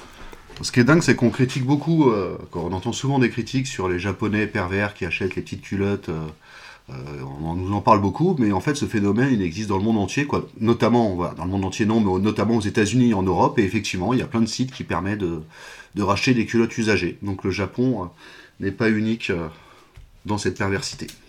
Et, pour boucler sur la série, bah, juste pour dire qu'effectivement, bah, le, fait que cette série euh, ait parlé de ça, eh c'est un peu comme avec Bridget Jones avec la, culotte de grand-mère, c'est-à-dire qu'il y a eu un boom de, sur Internet de la vente de culottes euh, usagées. Euh, les gens se sont dit, ont découvert ça et, et a priori, eh ça a permis de développer ce commerce, ma foi, bien particulier. Et dernière série euh, que je voulais évoquer, alors je, vais, parler brièvement de South Park. Alors on s'est rendu compte quand même de, quelque chose avec, euh, avec South Park, je tenais à le dire, c'est que bon, on a euh, déjà un petit peu regardé les, prochains sujets qu'on pourrait évoquer sur les futures émissions. Et il y a quelque chose d'extraordinaire, c'est que peu importe le sujet qu'on compte aborder, peu importe les thématiques les plus tordues, les plus niches possibles, il y a toujours, toujours un truc qui me vient à l'esprit en rapport avec South Park. Ils ont tellement, tellement été dans tous les sujets un peu border que euh, à chaque fois, je pense que vous aurez le droit à une petite minute South Park en, rapport avec le sujet qu'on va aborder. Et donc pour ce sujet sur les culottes, euh, je vais vous parler brièvement euh, de la saison 2, épisode 17 de South Park, qui, fait, qui parle de gnomes voleurs de slip. Donc qu'est-ce que c'est que cette histoire euh, Donc euh, South Park, je vous résume pas South Park, mais voilà, on a nos, protagonistes qui doivent faire un, sujet euh, à l'école sur les entreprises, enfin qui doivent faire un sujet, une dissertation à l'école, et Twig, un petit de la bande, propose de parler des gnomes voleurs de slip, donc qui seraient des, des petits lutins qui viendraient la nuit voler les slips des enfants. On ne sait pas pourquoi faire, mais bon voilà, c'est des gnomes qui volent des slips. Et donc il y a tout un délire avec, euh, avec ça où euh, effectivement ces gnomes existent vraiment, ils volent vraiment les slips, euh, mais alors pourquoi? Ils ont une théorie. ils ont une théorie. En fait c'est un business plan. ils sont en train de monter un business plan autour de, du vol de culottes en trois phases. Une première phase qui, qui serait en fait la collecte des slips. Une deuxième phase dont on ne sait absolument pas à quoi elle correspond. Et une troisième phase qui serait les profits. Voilà, donc c'est parodie un petit peu de, du monde économique. Euh, et euh, voilà. Euh, et, cette phase numéro 2, on ne saura pas, hein, on ne sait pas. Mais voilà, il collecte des slips pour faire des profits, mais on ne sait pas le lien qu'il y a entre la collecte des slips et les profits. Donc voilà, toute tout l'épisode tourne autour de, ce délire-là. Et, et, voilà. Donc préparez-vous à bouffer du South Park sur, toutes sur toutes nos émissions. pour, je vais juste clôturer cette partie série par rapport à, on va dire, une petite culotte bonus. Alors, il faut savoir que les séries, souvent, euh, c'était, euh, elles étaient faites en une prise, hein, surtout les séries de l'époque. Donc, on peut souvent avoir des culottes un petit peu volées, c'est-à-dire des culottes qui n'auraient pas dû euh, être filmées, qui apparaissent dans certaines séries. Donc, j'ai voulu vous offrir une culotte volée, comme ça, avec un, timing. Alors, au début, il y en avait une que j'avais repérée dans Le Prince de Bel Air, dans l'épisode 1 ou 2, où c'est la grande sœur, la grande sœur d'Ashley qui à un moment décroise les jambes un peu vite et on aperçoit sa culotte à l'écran. Alors impossible de retrouver la scène, étant donné que euh, la série n'est plus dispo sur les plateformes actuellement. Alors j'en ai trouvé une autre pour votre plus grand bonheur. C'est une série euh, de Sam Raimi, Xena la guerrière. Alors si vous regardez l'épisode 1, l'épisode 1, il y a une scène de combat. alors je vais vous donner le timing exact, que ça vous pourrez aller savourer. Oh, le professionnalisme. savourer cette vue. donc à 3 minutes 45, exactement, vous cliquez sur pause de l'épisode 1 de Xena la guerrière, et là, elle est en plein combat, elle fait un coup de pied retourné, et on voit euh, sa petite culotte blanche, euh, et en zoomant, je peux vous dire que c'est vraiment une culotte volée qui n'aurait pas dû être là, mais ils n'ont pas dû vouloir refaire euh, la scène, étant donné bah, les budgets limités de ces séries-là. Donc voilà, 3 minutes 45, cadeau. Eh bien, merci pour euh, cette culotte bonus. Et là, on va attaquer le gros de notre partie euh, cinéma. Parce que là, jusqu'à présent, on vous a évoqué des, des œuvres où la culotte était présente, mais où la culotte n'était pas forcément le sujet principal du film. Et on a voulu trouver, et on a trouvé, et tu as trouvé, le film, le film. culotte le film Culotte qui remporte la palme culotte, la culotte d'or. d'or, voilà, de notre podcast. Et, comme c'est toi qui as trouvé le film et que, et que tu vas bien galérer, je vais te laisser parler de ce film et nous faire un petit résumé de l'histoire. Oh bah super, bah merci, je crois que c'était toi qui avais tout préparé. Putain, en flure, en flure. Alors, ce film, c'est un film, euh, c'est un film de Sion Sono, ou Sono Sion, on peut le prononcer dans les deux sens, il paraît. Euh, alors ce réalisateur, je l'ai découvert avec ce film. Euh, je connaissais déjà d'autres œuvres, mais que je n'avais pas encore regardées, euh, dont Suicide Club. depuis que j'ai vu ce film, je suis vraiment tombé amoureux de ce réalisateur et j'arrête pas d'en regarder, je trouve ça génial. Donc là, c'est un film de 2008 qui est Love Exposure. Donc Love Exposure. De quoi ça parle? C'est ça que tu me demandes Tout à fait, bonne chance. ok, donc Love Exposure, ça raconte euh, l'histoire d'un Alors attends, je, japonais. Je, te coupe, je te coupe. Love ah, bah, Exposure, film de 3h57 minutes très exactement. Oui, et qui a aussi une version longue en série euh, de 6 heures, mais que j'ai pas réussi à. Nous t'écoutons. Euh, légalement. Donc tu m'as coupé, donc je reprends. Euh, donc, euh, de quoi ça parle? Ça parle euh, d'un couple japonais avec un enfant qui, est un, qui sont des, pratiquants chrétiens. le film commence quand leur enfant est jeune, il doit avoir 5-6 ans, et à ce moment-là, la maman décède d'une maladie grave. Forcément qu'elle est grave vu qu'elle décède. Et juste avant de mourir, elle lui fait promettre de trouver sa Vierge Marie. Donc à partir de là, le petit garçon va être obsédé par trouver sa Vierge Marie qu'il ne sait pas se représenter. Il ne sait pas si ça va être euh, son amour ou une vision divine. Donc ça va être un petit peu la quête du héros. Euh, l'histoire se passe euh, donc après plus tard, quand le héros qui s'appelle Yu Honda a 17 ans et qui vit seul avec son père. Alors son père, lui, s'est réfugié après le décès de son épouse dans la religion et est devenu prêtre. alors il est prêtre dans, une église euh, catholique japonaise. Euh, mais il n'est pas intégriste, mais il est vraiment obsédé par le péché, euh, lui-même devant en avoir beaucoup, hein, on le verra dans l'histoire par la suite, et, oblige son fils à se confesser régulièrement. Et donc c'est un petit peu le rituel qu'il a avec son père, c'est, je ne sais pas si c'est tous les jours ou toutes les semaines, mais il doit aller voir son père et confesser de tous ses péchés. Mais le héros, euh, lui, est pur. Euh, il a seulement une obsession, trouver sa Vierge Marie, et il n'a aucun péché à avouer à son père. Son père, à chaque fois, est furieux et va le punir. Euh, alors, je sais pas, si, je sais plus s'il le tape, mais en tout cas, moralement, il, En tout cas, il, le sermonne, voilà, il, le sermonne sévère. il dit un menteur, voilà. Et, le garçon, lui, il le, prend mal. Il se dit, mais je, je fais quelque chose de mal en n'ayant pas de péché et il va décider de faire des péchés pour pouvoir faire plaisir à son père. Et euh, comme péché, il va trouver. Alors, je fais une petite parenthèse avant de vous dire ce que c'est, parce qu'on a oublié de le dire au début, on aurait dû en parler. Euh, donc, juste pour signaler le, le upskirting, c'est ça? C'est comme ça qu'on prononce? Le upskirting, pardon. upskirting, c'est le fait euh, de photographier sous les jupes des femmes. Alors, je voudrais quand même signaler, avant de continuer dans l'histoire, que le upskirting est quelque chose qui est puni par la loi. Euh, d'ailleurs, euh, euh, c'est un délit, passible de, peine de prison. Donc là, on rigole hein, sur les culottes et tout ça, mais il faut savoir que on ne regarde pas à son insu les culottes d'une fille, que ce soit en photographie ou tout simplement pour rigoler. Hein. c'est des délits. c'est le corps est, une, est sacré, hein, donc faut pas s'amuser à ça, bien qu'on en rigole sur cette émission. Donc je referme cette parenthèse. Donc vous l'avez compris, pour pouvoir faire des péchés, le jeune Yu Honda va rejoindre des amis qui pratiquent le upskirting, donc le fait de photographier sous les joues des filles. Alors par contre là, on n'est pas dans de la photographie où la personne passe discrètement son téléphone sous les joues d'une fille. Hein. les gars, ils font des acrobaties, des sauts périlleux, des galipettes, et plaf, plaf, plaf, ils prennent des photos à tout va. Ils se font des échanges de photos, des concours de plus jolies culottes, et ils rentrent complètement dans le délire de photographier sous les culottes et il devient un pro de ça. Hein. Ça devient un peu le, le maître de la bande, celui qui fait les plus belles photos et, et qui a les photos les plus culottées pour ça.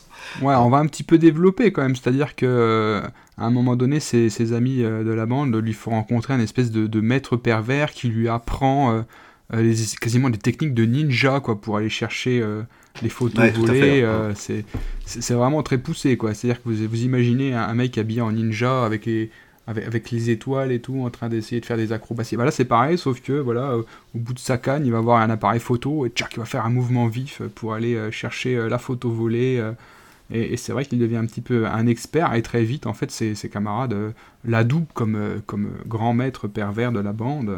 Il devient le chef de sa petite C'est pas filmé en gag, en fait, c'est filmé très, sérieux, très, sérieux, très, sérieusement. Hein. C'est un film sérieux, justement, qui alterne ses, ces phases de, prise de, photos euh, de culottes et euh, les phases dans l'église avec son père euh, où, lui il rentre complètement dans le délire de l'obsession du péché et, c'est excellent, c'est génial. Enfin c'est très drôle quand même, hein. toutes, ces, toutes ces scènes en mode ninja sont quand même extrêmement... Ah c'est excellent, c'est excellent. Donc après le film il continue, alors on est vraiment dans une dualité entre euh, alors faut savoir que Sion Sono euh, il est réputé pour euh, pour parler de, de du Japon, de, du style de vie des Japonais. Et là, on est vraiment dans une opposition entre la famille très croyante qui vit dans, dans, la peur du péché et le péché en lui-même le plus vicieux, en fait, le fait de photographier sous les joues des filles. On est vraiment dans un contraste entre ces deux, ces deux styles de, vie qui, sont vraiment existantes au Japon. Hein. Il y a beaucoup euh, il y a beaucoup de sectes au Japon, euh, il y a et beaucoup de gens qui photographient sous les culottes aussi. Euh, donc après le film, alors je sais pas si on continue dans le résumé, mais on va rentrer de plus en plus sur justement une histoire de secte hein, avec. Alors le, film dure 4 heures, hein, c'est extrêmement long. Mm, mm. voilà, moi, pour, pour, moi, quand j'ai regardé ce film, j'ai vraiment eu l'impression qu'il y, avait deux films en un. Quoi. Je sais pas si ah oui, il aborde plein de thèmes. Il aborde aussi le thème sur l'homosexualité. Euh, il y a la référence à la femme scorpion aussi. Ouais, alors bon, on, va continuer un petit peu euh, dans, dans l'histoire quand même euh, brièvement, c'est-à-dire qu'à un moment donné, toujours avec ses amis, il y, a, il y a une espèce de, de, concours, il a perdu le concours, c'est pas lui qui a eu la plus belle photo de culotte, un de ses amis, donc il perd son pari et doit réaliser un gage, et, le gage sert, à la mémoire, je crois que c'est d'aller embrasser une fille déguisée en femme, c'est ça? Ouais, c'est ça. Et, là, il rencontre une fille qui est en train de se combattre avec d'autres garçons. Alors bien sûr, euh, combat, euh, elle est en jupe, hein, donc on voit ça, à chaque coup de pied levé, on voit sa petite culotte. Euh, et quand il voit cette fille, bah là, il a sa Vierge Marie en fait. Pour lui, c'est sa Vierge Marie et il va tomber fou amoureux de cette nana. Mais quand il tombe amoureux d'elle, forcément, il est déguisé en femme. et la fille va tomber amoureux du personnage féminin qu'incarne le garçon et être persuadée que c'est vraiment une femme. Et va s'interroger sur son homosexualité justement. Et après, le garçon, il va à chaque fois pour aller la voir se redéguiser en femme pour parce qu'il n'ose pas lui avouer. Et petit à petit, euh, sa Vierge Marie va devenir homosexuelle et sortir avec une autre nana. Voilà, quand, il se passe plein de choses dans ce film-là. Bon, on va pas en dire plus parce que c'est un film qui est quand même extrêmement complexe. Voilà, on voulait surtout parler euh, de, de, la, de toute cette partie euh, culotte. Alors, à euh, noter quand même, euh, Roland, que euh, donc il y a toute cette partie culotte, comme tu dis, du upskirting, mais également la manière dont il filme l'histoire. Hein. Donc, chaque personnage est toujours à un moment accroupi où on voit sa culotte. Voilà, il filme, il filme les culottes pendant tout le film. Alors, pas d'une manière vulgaire, d'une manière même naturelle, on va dire, mais on voit de la culotte du début à la fin. C'est-à-dire qu'à peu près à la, à la, moitié du film, on, change de braquet quand même. On part vraiment dans, complètement autre chose. Et ce que tu indiquais tout à l'heure, euh, et notamment question de, secte où, euh, où le père euh, se retrouve dans une secte ainsi que, que la, sa Marie, la, fille dont il est tombé d'amoureux.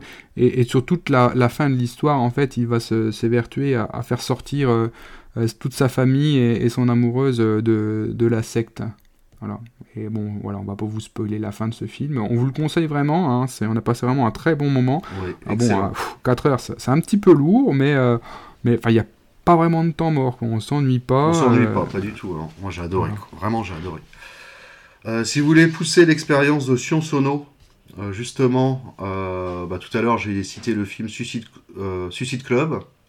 vous pouvez trouver en DVD encore. Mais sinon, il y a des séries qui passent sur les plateformes actuellement. Alors, il y en a une que j'ai pas vue, qui est sur Amazon, c'est Tokyo Vampire Hotel. Et une autre que j'ai vue récemment, qui est sur Netflix, qui est Forest of Love, et qui est excellent également. vraiment génial, j'ai adoré. Il y a deux versions de Forest of Love sur Netflix, une en film de 2h50 que j'ai pas vu, et une version série de, qui doit durer 6 euh, bah, heures ou 7 heures, quelque chose comme ça. Et la série est vraiment géniale. Alors là aussi, vous allez avoir des plans culottes et tout ça, mais beaucoup moins. L'histoire, c'est un autre sujet. Euh, je, vous laisse découvrir. Alors je voulais quand même citer une scène euh, qui résume bien l'esprit de Sion Sono dans cette série Forest of Love. C'est un moment où vous avez une des protagonistes qui est assise sur les marches, sur des marches, et sa culotte est apparente. Et là, il y a un passant qui passe et qui commence à l'engueuler en disant Ouais, on voit ta culotte, c'est dégueulasse, euh, t'es mal élevé. Et là, la fille, elle pète les plombs, elle dit Mais qu'est-ce que vous avez, bordel, vous les hommes? Euh, Tout ce que vous cherchez à faire, c'est mater nos culottes, et quand vous la voyez, vous nous critiquez. Euh, vous êtes complètement fous. Voilà, ça résume bien l'esprit de Sion Sono, je trouve, par rapport à la petite culotte. Alors, on, est passé un petit peu vite. Il y a quand même, là, je voudrais revenir un petit peu sur, euh, sur Love Exposure. Euh, je sais pas si tu te rappelles, on était tombé sur une interview euh, de, de l'auteur sur le site. c'est quoi C'est Darkside, c'est ça? Ouais, c'est possible.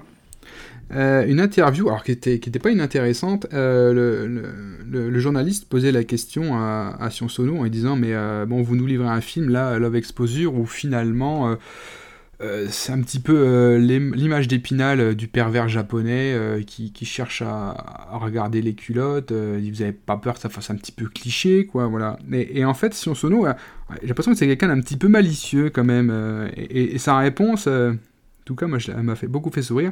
En gros, lui, il dit bon, alors effectivement, il y a des pervers japonais, et bon, euh, c'est pas une majorité de japonais, euh, voilà, mais bon, oui, ça existe. Il dit par contre, euh, dit vous m'interrogez sur, sur ce que je vous montre, là, les, japonais pervers qui regardent des glottes. Il dit moi, ma source d'inspiration principale, c'est pas le cinéma japonais en, en, termes de, en, parlant de culottes, c'est le cinéma européen. Et il parle notamment du, cinéaste David Hamilton, oui, alors j'ai plus le, le, titre du film exact, mais en gros, pour lui, voilà, quand il pense euh, cinéma et culottes, il pense euh, à David Hamilton et, à ses films où effectivement euh, les culottes sont également légion. Donc voilà, il renvoie un petit peu la, personne qui l'interviewe à ses origines et, à son cinéma en disant non mais on est peut-être des pervers mais bon voilà moi, ce que je tiens, je le tiens de vous, quoi. Je le tiens pas de, je le tiens pas du Japon, quoi. Et, euh, et, une autre chose, donc on parlait tout à l'heure effectivement qu'il y a toute une histoire avec, euh, avec les sectes dans ce film. Et, en fait, ce que j'ai découvert dans cette interview, mais c'est un truc de dingo. Alors, je, je pense qu'il, enfin, je sais pas s'il brode ou, quoi, mais en tout cas, il explique donc Sono qu'à un moment donné, il est tombé lui-même dans une secte. Et quand on lui demande pourquoi, bah, il disait bah j'avais faim. Voilà, il avait faim, alors il est rentré dans une secte pour qu'on lui donne à manger. Et il a mis, euh, je sais pas, quelque chose comme euh, un an ou deux ans euh, à sortir de, cette secte. Et, après, il dit, bah alors après, du coup, vous avez quitté la secte Oui, puis il dit, après, j'étais dans une autre secte, parce que j'avais encore faim. Et donc, il est reparti dans une autre secte. Mais tous ces films sont un peu sur, un petit peu sur ce thème-là. Hein. C'est sur l'emprise, que ce soit Forest of Love, c'est pareil. Hein. Il y, a, y, a, un personnage, un des personnages principaux de la série qui a de l'emprise sur tout le monde. Dans Guilty of Romance aussi, on est sur, sur une histoire d'emprise. Suicide Club également, une emprise un peu, un peu divine, on va dire. c'est vraiment un, de ces thèmes de prédilection, l'emprise, la secte. Voilà.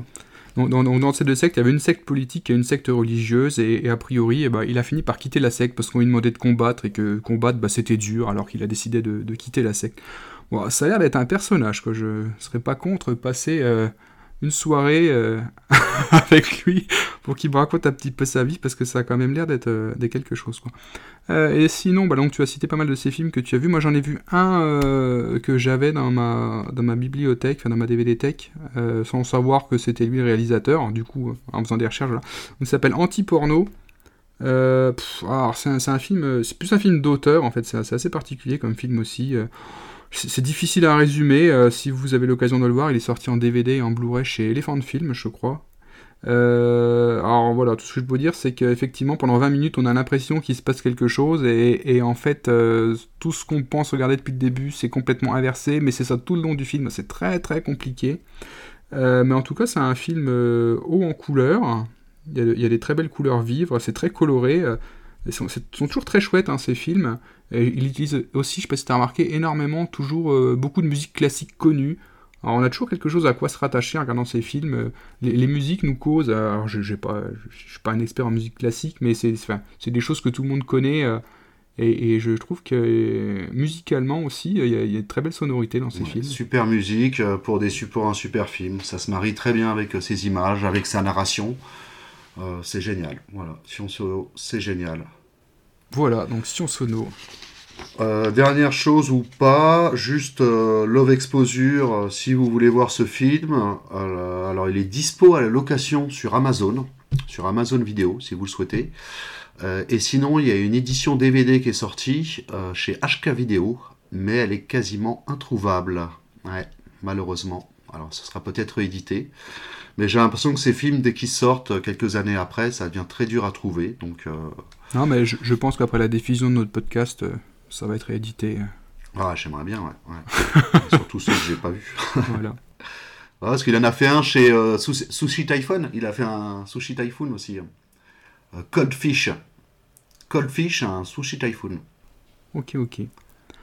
Bon, on en a presque terminé avec euh, le cinéma, on va passer à, d'autres supports. Euh, alors, il y a juste avant, on veut vous parler de deux films qu'on aurait bien voulu euh, développer, mais on ne les a pas trouvés. Oui, malheureusement. C'est des films qu'on a repérés, qui avaient l'air très culottes aussi, et, malheureusement, que ce soit en, légal ou en légal, parce qu'évidemment, ne tapons que dans le légal, hein, nous ne sommes pas arrivés à trouver. alors, je, pensais notamment à un film qui s'appelle Weather Woman, la fille de la météo en français. Euh, qui est un, film euh, oh, peut-être un petit peu à tendance érotique, encore que je ne suis même pas sûr. Euh, c'est une adaptation d'un manga qui a également eu une dérivée en, série à la, télé japonaise. Donc c'est l'histoire d'une présentatrice météo qui, qui n'a pas trop la cote, mais dont les audiences explosent à partir du moment où elle décide de montrer sa culotte pendant son bulletin météo. Voilà, je peux pas, malheureusement pas beaucoup vous en dire plus. Euh, si ce n'est que les OAV, euh, il y a des OAV euh, japonais qui ont été faits aussi en, animé. Et, et quelque chose un petit peu intrigant, enfin, a priori, enfin ça m'a bien fait rire, c'est qu'a priori le réalisateur de l'OAV est également connu pour avoir réalisé à peu près tous les films de la franchise Pokémon. Donc voilà. Moi j'aimerais bien le voir ce film, c'est vraiment dommage qu'il se trouve pas... Je il est jamais sorti même. Hein. Bah, pas en France. Euh, hein. Alors, je crois que les OAV sont sortis euh, en possiblement en VHS, euh, je, je me rappelle plus, où on avait peut-être trouvé trace sur Rakuten d'un DVD, mais je suis même pas sûr. Bon, bah malheureusement, on vous en dira pas plus, mais bon, ça avait l'air bien intriguant. Et, et, toi, Gagago, tu voulais nous ouais, il y en avait un autre, mais je retrouve pas le titre, ça m'énerve. J'ai le titre allemand, parce que je suis tombé dessus par hasard en cherchant des films sur Rakuten. le titre allemand, c'est Bikini Bander. Voilà, donc Mini Skirt Gang. Miniskirt Gang. Alors, je sais pas du tout euh, ce que c'est, vu que j'ai pas pu le voir, mais c'est un Show Brother, un film de Hong Kong des années 70. Alors, moi, je suis un amoureux des films de Hong Kong, notamment de tous les Show Brothers, mais de tous les autres également. Et, euh, celui-ci, bah, il est sorti en tout cas en Allemagne sous le nom de Bikini Bander. Alors, apparemment, ça raconte l'histoire d'une, euh, d'un groupe de filles qui font des vols dans les rues de Hong Kong et qui doivent être apparemment habillé en petite culotte. Je, n'en sais pas plus. Alors, ça reste du Hong Kong années 70, donc ça doit être très soft, mais euh, ça doit être sympa. En tout cas, voilà, c'est ce que laisse présager euh, la magnifique euh, jaquette du DVD allemand. voilà, ça n'a rien à voir, mais bon, on ne saura jamais. Peut-être, voilà, voilà. Mais ça en est fini pour la partie cinéma. Maintenant, nous allons aborder euh, des musiques qui parlent de culottes. Alors, tu vas aborder des musiques qui parlent de culottes parce que moi, la musique, je... Alors, vous allez voir que j'ai des, des, goûts musicaux assez franco-français. très beau.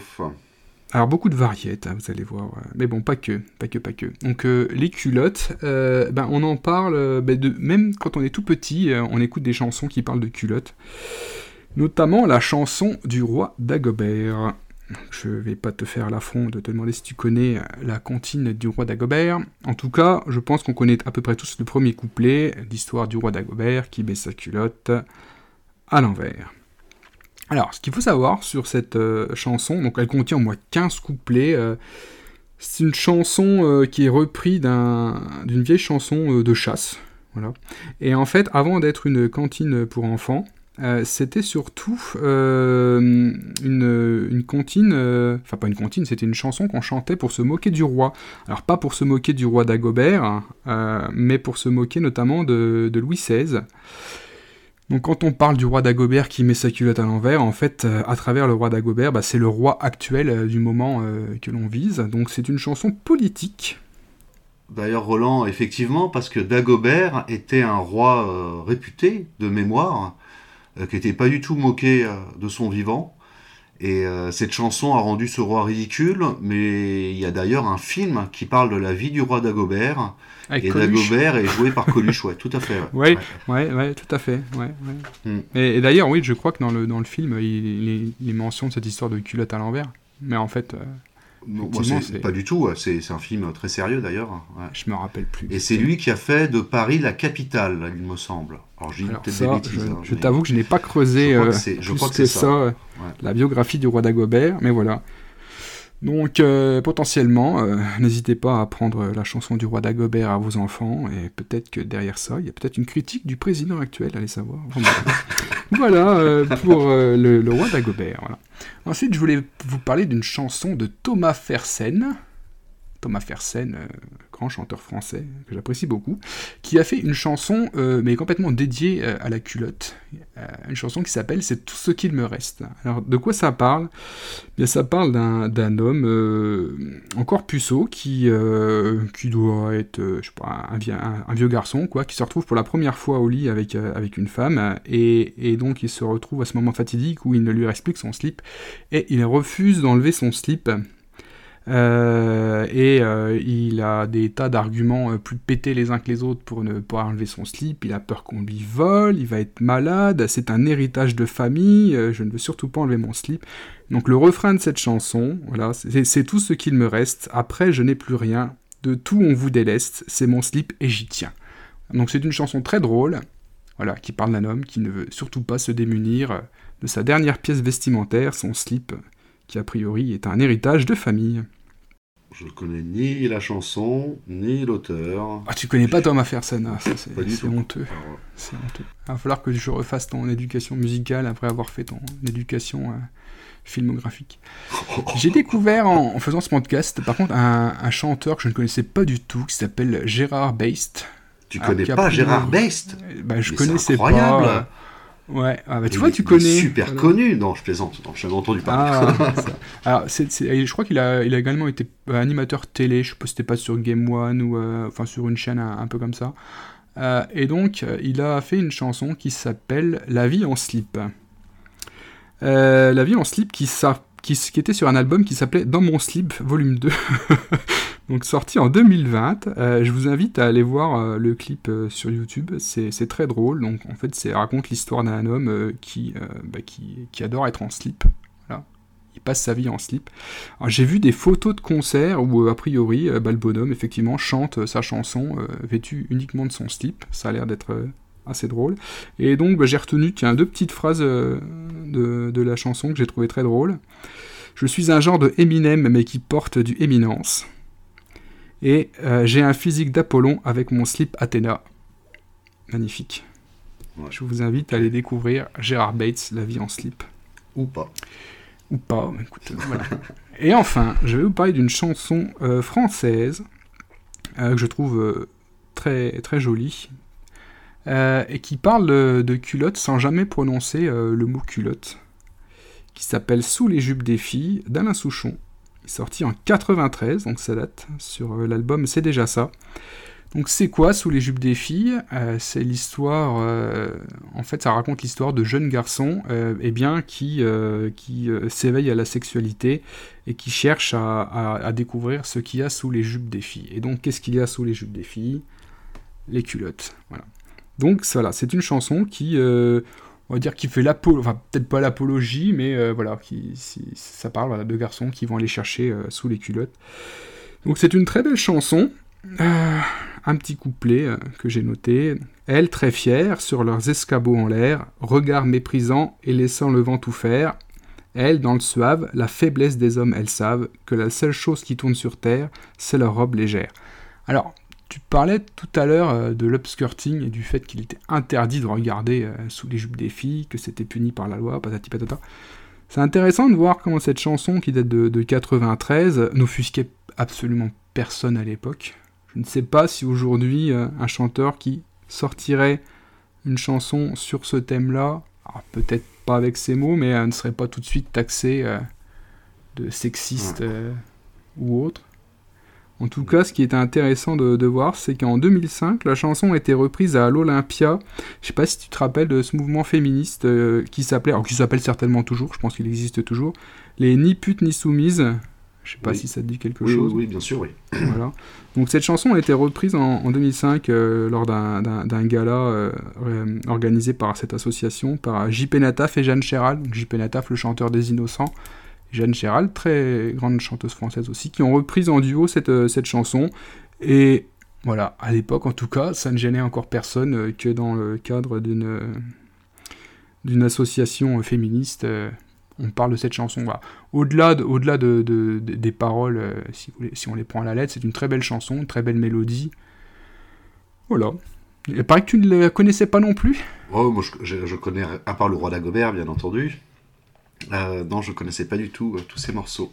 Non, moi en termes de culotte, alors, moi ça me fait penser à, récemment la chanson française, à Les Béton de Renault, où il finit en, en slibard, c'est ça Ou en calbar Tout à fait, tout à fait. Il se fait dépouiller de tous ses vêtements euh, au fur et à mesure des couplets euh, pour finir euh, à poil sans culotte, je crois même. Ou à poil sans culotte, ou, avec mon... Ouais, je sais plus, pour le écouter. Mais bon, moi je pense à ça, et voilà.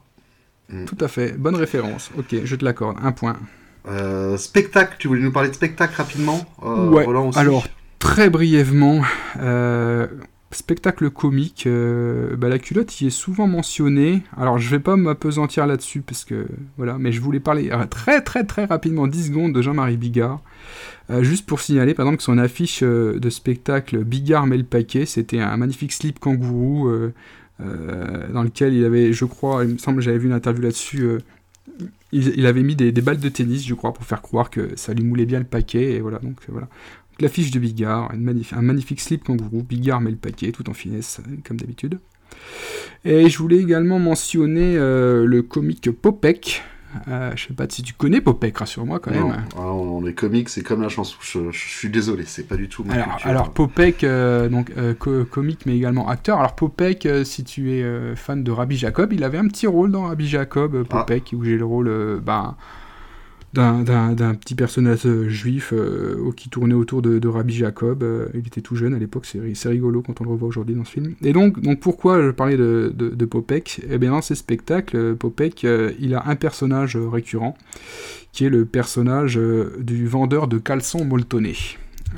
Et donc, il y a, des tas de sketchs de Popek qui tournent autour de la culotte et, de ce personnage qui vend des caleçons donc c'est des espèces de gros caleçons grossiers, euh, tout, tout, plein de moumoutes, euh, des gros trucs. Il fait notamment des blagues euh, en montrant un string, en disant regardez-moi ça.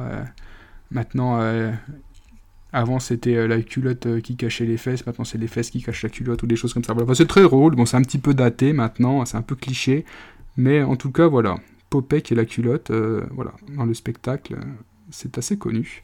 Et puis dernier petit truc, petit clin d'œil euh, euh, aux inconnus et à la télé des inconnus. Je sais pas si tu te rappelles euh, de l'émission Le jeu de la vérité vraie, où il faisait une espèce de fausse interview politique avec, avec deux politiques à qui il faisait avouer des tas de bobards. enfin pas de tas de bobards, il leur faisait avouer tous leurs crimes. ça ne te dit rien? Alors, ce sketch-là, non, mais j'ai sûrement dû le voir. Hein. Je les ai tous vus, les sketchs inconnus à l'époque. Et donc, y a, dans ce sketch, il y, a la séquence Portez-vous un slip ou un caleçon, où ils arrivent à faire euh, baisser euh, le froc du politique qui montre que eh il a un caleçon euh, comme tous les Français qui cache son petit cucu etc enfin c'est très ridicule c'est très c'est très drôle en même temps voilà c'est se moque des, politiques en leur faisant montrer jusqu'à leur caleçon voilà, c'est tout pour, pour les spectacles. Alors, juste, juste sur spectacle, alors, quand tu me dis spectacle, je pense à quelque chose qui n'a rien à voir avec ce que tu viens de parler. Euh, qui est un spectacle américain où euh, bah, le catch, tout simplement, le catch, ils sont en slip, non? Oui. c'est euh, des mecs bodybuildés en slip qui, qui, se tapent dessus, qui...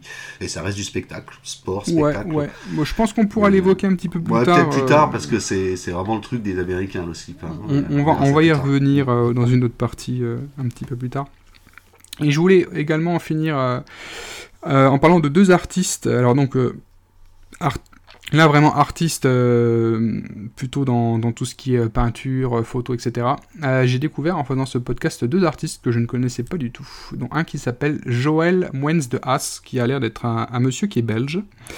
Et, qui fait des, des mosaïques. Est-ce que tu vois ce que c'est que le principe de la mosaïque? Oui, la mosaïque, en fait, euh, le principe, c'est de prendre des mini-photos, de, les assembler, et, euh, l'assemblage de toutes ces mini-photos donne, euh, donne une autre image.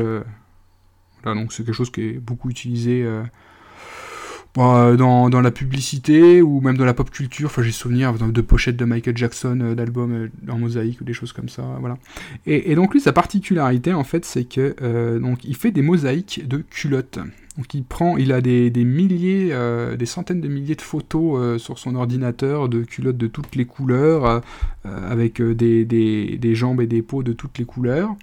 Et il fait des, assemblages donc pour faire des, bah, des photos qui représentent souvent des femmes d'ailleurs. Et il y a notamment une une de ces œuvres que j'ai trouvé très intéressante, où en fait l'assemblage de photos en fait fait que ça représente une religieuse donc c'est une œuvre qui s'appelle Splendor Veritatis de 2014. Et de, la, légende de cette, euh, de cette œuvre, c'est le thème de la religion visitée par Joël Moens. La jeune nonne y est représentée en adoration pour son Dieu, alors que les hommes sont en adoration devant la féminité. Voilà, donc euh, je trouvais ça très, très intéressant et je vous invite à, aller voir euh, sur internet. Moi j'avais regardé les images, mais j'avais pas capté que c'était des mosaïques en fait. Ouais, bah c'est vrai que quand tu vois la, photo en tout petit, ça se voit pas, mais si tu, zoomes ou si tu mm. regardes le détail, en fait, ouais, c'est assemblé de plein de, petites culottes. Ah, bah, je retournerai voir ça parce que euh, effectivement, c'est parce que juste comme ça, ça n'a pas trop d'intérêt, mais si c'est des mosaïques, c'est autre chose, effectivement. Ah bah oui, oui, voilà. Mm. Et deuxième et dernier artiste que je voulais évoquer, c'est alors John Casseret. Donc c'est un artiste qui est mort en, 99, euh, qui est né en 1920 et qui était euh, un expressionniste abstrait et qui était surtout connu pour, des, pour un style photoréaliste. C'est-à-dire que quand tu regardes ses œuvres, tu as vraiment l'impression que c'est des photographies, en fait non, c'est de la peinture, mais très réaliste. Euh, voilà. Et pourquoi je vous parle de cet artiste? Eh C'est parce qu'il faisait des, des peintures, mais uniquement, on va dire principalement, de, de, femmes qui portent de la culotte, mais en fait on ne voyait pas la, femme dans son entièreté, hein. il se concentrait vraiment sur euh, la, partie, euh, la partie basse, la partie médiane, voilà, la partie médiane de la femme. intéressante. Hein. Ouais, où on voit souvent uniquement la culotte, euh, le, haut des jambes, alors soit, soit les fesses, soit, soit plutôt sur le devant. Et ce qui est intéressant, donc, c'est que cet art, donc ça, on pourrait penser a priori que c'est euh, plutôt quelque chose un peu de sexiste. Alors déjà, c'était jamais vulgaire, c'était toujours très très joli, euh, toutes les œuvres que j'ai pu voir. Et, euh, c'est un artiste qui est reconnu dans, par, par, ses pairs, on va dire qu'aujourd'hui dans la pop culture, il, il, est, il est pas décrié. On parlait notamment en préambule de la scène de Lost in Translation avec avec euh, Scarlett Johansson et, la scène de culotte où elle était allongée avec sa culotte transparente, eh bien, euh, Sofia Coppola s'est inspirée des, des, œuvres de cet artiste pour, euh, pour cette scène. C'est exactement ça. Voilà, si vous voyez la scène de Scarlett Johansson avec juste la, la, culotte transparente, eh ben, ça pourrait être un, un tableau de, John Cassere, Et, donc il inspire et, également des femmes, voilà. Donc c'est pas forcément un artiste. Intéressant, Écoute, c'est bon pour ma partie. On va en terminer avec les arts et spectacles et, musique et on va partir sur la partie suivante. C'est toi qui vas nous en parler dans un premier temps. on va commencer à parler de jeux vidéo. La petite culotte dans les jeux vidéo, principalement. Donc c'est une partie qui sera sûrement plus courte que les, les précédentes. Euh, donc les jeux vidéo, donc euh, les origines de la culotte dans les jeux vidéo, euh, bah, j'en ai aucune idée. J'ai pas fait de recherche en ce sens-là. J'imagine que c'est dans les salles d'arcade japonaises, voilà, que, ça a commencé, hein, comme beaucoup de choses de ce style-là. ils ont dû commencer à mettre des petites culottes dans certains jeux, voir que ça marchait bien, et ont commencé à en mettre un peu partout que c'est quand même euh, assez présent. Alors notamment dans les jeux de baston. Donc je voulais développer un peu plus sur les jeux de baston parce qu'on connaît tous Street Fighter où euh, on a des persos en jupe euh, dont on voit la culotte à chaque coup de pied. je pense notamment à Sakura hein, qui apparaît dans Street Fighter Alpha. Mais il y a d'autres personnages. Alors je suis pas spécialiste hein, des jeux de baston, mais bon vous voyez bien qui compte à jouer un de ces jeux se représente bien ce style de perso. Euh, t'as aussi euh, May dans King of Fighter euh, qui fait des finishes en string. c'est quelque chose de récurrent dans, les jeux de baston. Alors on imagine bien les deux joueurs s'affronter, dont un qui choisit le perso féminin et qui, fait, lui fait monter, l'adrénaline à chaque coup de pied. coup de pied qui déstabilise d'autant plus l'autre joueur qui voit la culotte. Donc bon, voilà, en tout cas, faut croire que ça marche bien parce que plus on avance dans le temps, plus euh, les petites culottes sont présentes dans les jeux de baston. Euh, il y a la licence des DOA, Dead or Alive. Euh, alors j'y ai jamais joué, mais bon, c'est connu d'avoir des persos en petit, qui sont en petite tenue où on voit facilement leurs petites culottes. alors je crois que le dernier qui est sorti sur PlayStation 4 permet d'acheter plein de plein de choses complémentaires pour avoir tout style d'habits et de culottes différentes pour ces personnages. Euh, et, que si on veut tout acheter, ça revient à au moins un million d'euros. Donc c'est un vrai marché, hein, le marché de la petite culotte virtuelle. Ah, c'est pas mal. Ouais, c'est, un peu la, la, folie. Quoi. Ça marche en tout cas, ça plaît. Alors je sais pas qui est... Euh, oui, je, ne sais pas les, qui sont les plus pervers, ceux qui mettent ça ou ceux qui, euh, qui les achètent. bon, peu importe, en tout cas ça fonctionne. Alors la preuve, hein, il y en a un que j'ai quand même pas mal parcouru comme jeu vidéo. Euh, je vais vous parler de Soul Calibur. Alors, euh, Soul Calibur, bah, j'ai découvert comme beaucoup avec le tout premier volet, hein, Soul Edge, hein, euh, c'est un jeu de 1995. Il n'y a pas du tout de petite culotte dans ce jeu-là, c'est un jeu de baston en 3D où on se bat avec des armes, hein, avec des épées, les nunchaku et compagnie. c'est un super jeu, moi j'adorais la musique, les, animations et tout ça, c'était génial. Et pendant le confinement, j'ai joué au tout dernier qui est sorti, alors c'est Soul Calibur 6, c'est un jeu de 2018. Euh, donc toujours le même principe, c'est euh, des combats en 3D avec des personnages avec des armes. Alors la, grosse particularité de ce jeu, euh, comme beaucoup de nouveaux jeux de baston, c'est qu'on peut customiser ses personnages et créer ses propres persos. donc quand on crée son perso, on choisit le corps, grand, petit, gros, maigre. Euh, le sexe, bien sûr, homme-femme. Euh, si vous choisissez une femme, vous pouvez choisir la taille de la poitrine, la taille du fessier, vous pouvez vraiment tout customiser. Le personnage est présenté en culotte, hein, euh, quand, il est nu en fait, hein. donc il reste juste la culotte et le soutien-gorge. Et vous pouvez rajouter tout style d'armure que vous pouvez débloquer au fil des parties.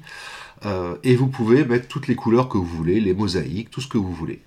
Et alors je l'avoue, je m'étais amusé à faire un personnage. Alors il faut savoir que comme on peut mettre des mosaïques et, des euh, toutes couleurs, j'avais euh, mis des petits points rouges sur la culotte du perso que j'avais laissé bien blanche. Euh, je lui avais mis une armure mais sans les jambières, juste avec des longues bottes, toutes dorées. Et dès qu'elle se battait, bah, on voyait sa petite culotte à poids rouge, c'était très rigolo. je m'éclatais à faire ça. Et euh, alors, le, une des particularités du jeu aussi, c'est que dès que le perso reçoit un, coup surpuissant, euh, sur la tronche, bah, son armure explose et on retrouve le perso en petite tenue en dessous. Donc bah, c'est clair que c'est volontaire, hein. les développeurs ont tout fait pour qu'on puisse faire ce genre de personnage. Alors tout le monde ne le fait pas, parce que moi je m'amusais à jouer en multijoueur, à affronter des gars qui, dès qu'ils exposaient mon armure, ils me voyaient vêtu de petites culottes, euh, rester scotché. Hein. Je voyais un petit moment, il restait trois secondes sans bouger, se dire mais qu'est-ce que c'est que ce taré? C'était très rigolo. Ah, je suis bien amusé, ça pendant le confinement. Alors à savoir aussi que moi, je faisais ça sur les persos féminins, mais vous pouvez faire exactement la même chose sur les persos masculins. Et euh, donc euh, voilà, c'est pour tout le monde, pour tous les goûts, donc c'est très sympa. Est-ce que tu connais ce genre de jeu? Euh, Pas du tout. Alors j'avoue que je suis pas du tout jeu de baston. Euh, non, je connais pas du tout. Mais maintenant je connais. Merci. voilà, donc euh, bah voilà, c'est un petit peu ce que je voulais dire sur les petites culottes dans les jeux vidéo. Alors je voulais quand même aborder un autre aspect du jeu vidéo, c'est tout ce qui était le modding. Alors le modding, c'est toutes les les transformations que peuvent faire les joueurs sur un jeu vidéo pour apporter euh, bah, des nouvelles quêtes, des nouveaux personnages. Euh, c'est tout ce qu'on peut trafiquer dans les jeux. Euh, donc il y a, y a pas mal de jeux comme ça où les développeurs laissent, laissent les joueurs apporter leur créativité, notamment les Elder Scrolls. Les Elder Scrolls, donc Morrowind, Oblivion, Skyrim. Et dans Skyrim, il y a pas mal de modes qui permettent de, bah déjà de rendre le corps féminin ou masculin euh, beaucoup plus, euh, beaucoup plus lisse, beaucoup plus euh, attrayant, on va dire, et permettent aussi de rajouter des petites culottes dans le jeu. Et donc vous pouvez vous amuser à faire une belle jeune fille en culotte qui se balade dans le monde de Tamriel, à chasser des dragons et différents monstres. Donc c'est voilà, c'est rigolo, c'est un passe-temps. Euh, il y a pas mal de jeux qui proposent ça. Euh, donc euh, bah, des gens qui s'amusent à créer virtuellement des petites culottes et d'autres qui s'amusent à les porter. beaucoup d'hommes, je suppose, participent à ça. À savoir qu'on peut les faire aussi sur les personnages masculins de, la même manière. Il y a aussi beaucoup de jeux où c'est inclus d'office dans le jeu. Donc je pensais au Centro et à Cyberpunk 2077 aussi, où quand vous, vous créez votre personnage, ah, vous pouvez très bien faire un, mec en slip ou une fille en petite culotte. Euh, euh, plus ou moins sexy. Donc, euh, c'est plus très frais dans ma tête, mais j'ai souvenir notamment un GTA de, de, me mettre balader en slip dans les rues aussi. Alors il y a des personnages par défaut où on peut se balader en slip, notamment dans le dernier. mais il y a aussi des modes qui rajoutent bah, des d'autres formes de slip, hein. des strings. mais ça reste. Ouais, ok. vous pouvez être customiser le jeu à fond.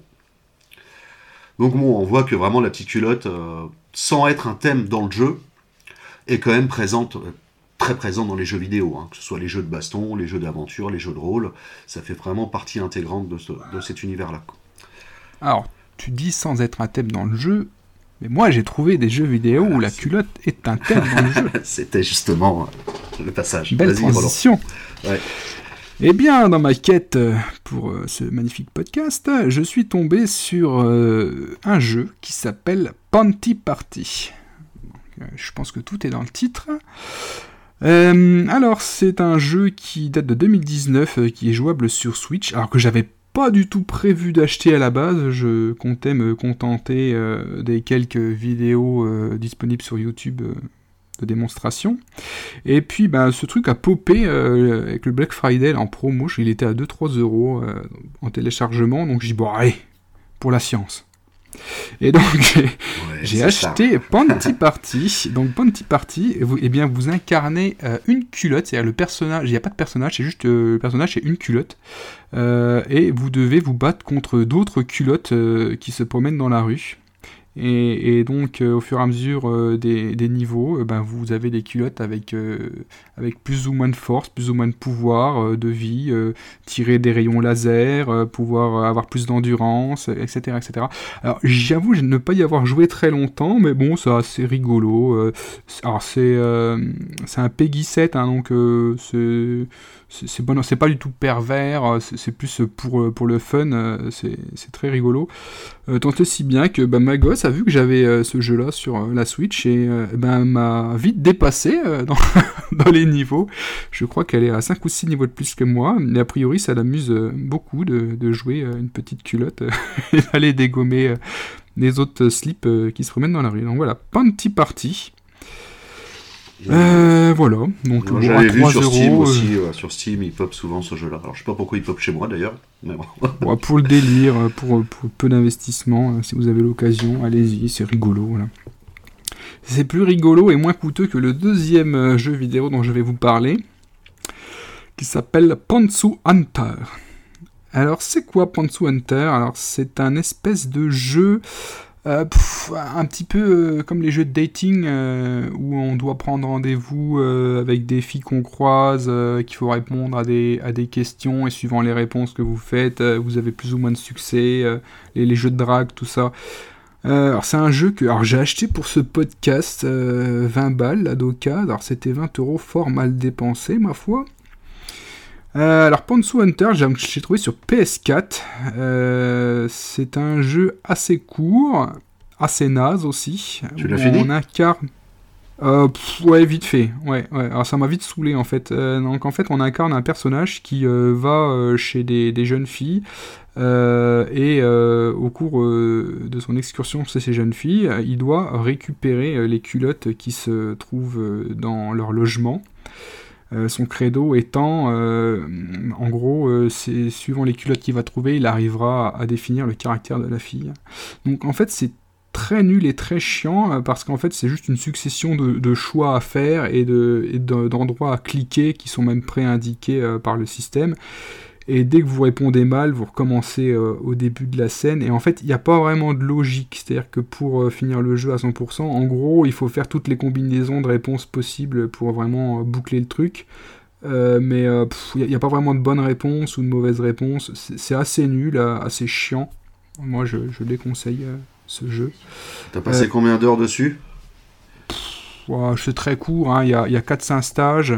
Euh, en fait, ce qui est très relou, en fait, c'est que dès que tu perds et que tu te fais virer de chez la, fille euh, parce que t'as pas répondu le truc qu'il fallait répondre, donc tu recommences et donc tu, tu, recommences depuis le début de la scène et tu dois te retaper toutes les questions à répondre.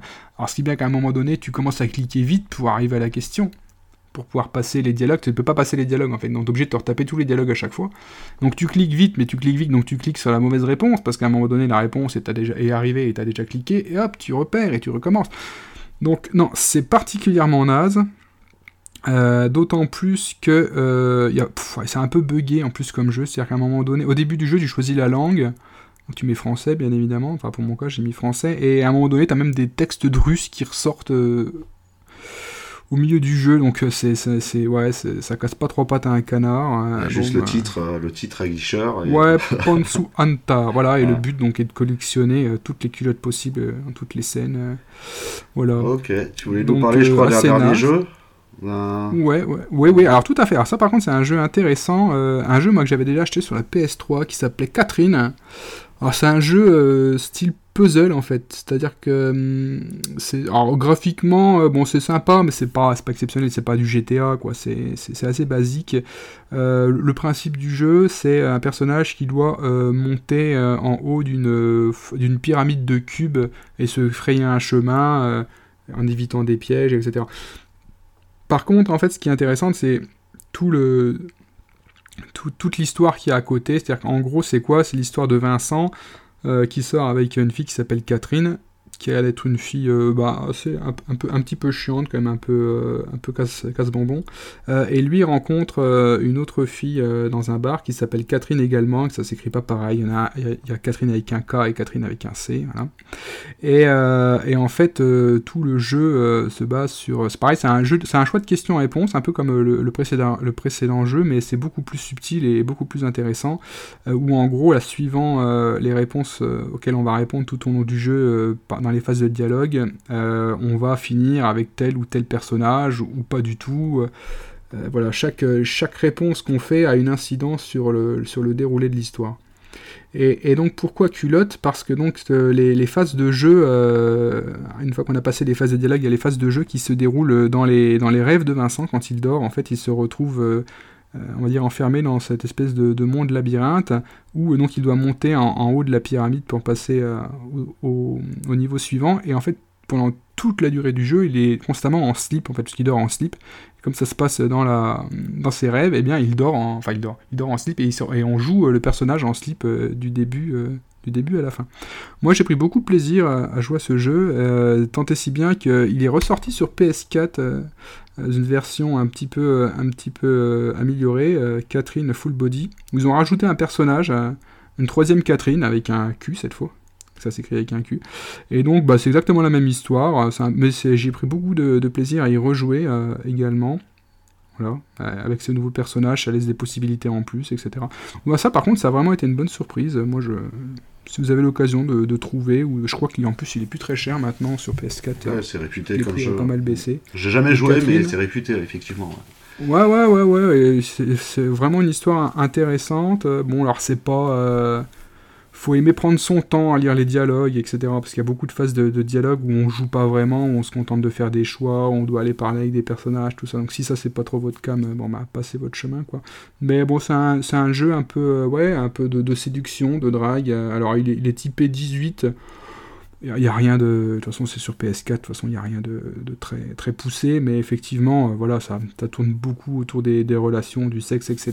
Donc je pense que c'est pour ça qu'il a, été, euh, qu'il a été flashé 18. Mais bon, voilà, très sympa. Donc ça, par contre, c'était une, une bonne note par rapport euh, au précédent jeu. Voilà, j'en ai terminé avec les jeux vidéo. Moi, je préfère faire mes petites culottes, coloriser mes petites culottes sur Soul Calibur 4. il n'y a pas de dialogue. C'est, en plus, ça, ça développe le côté artistique, je trouve faut être créateur.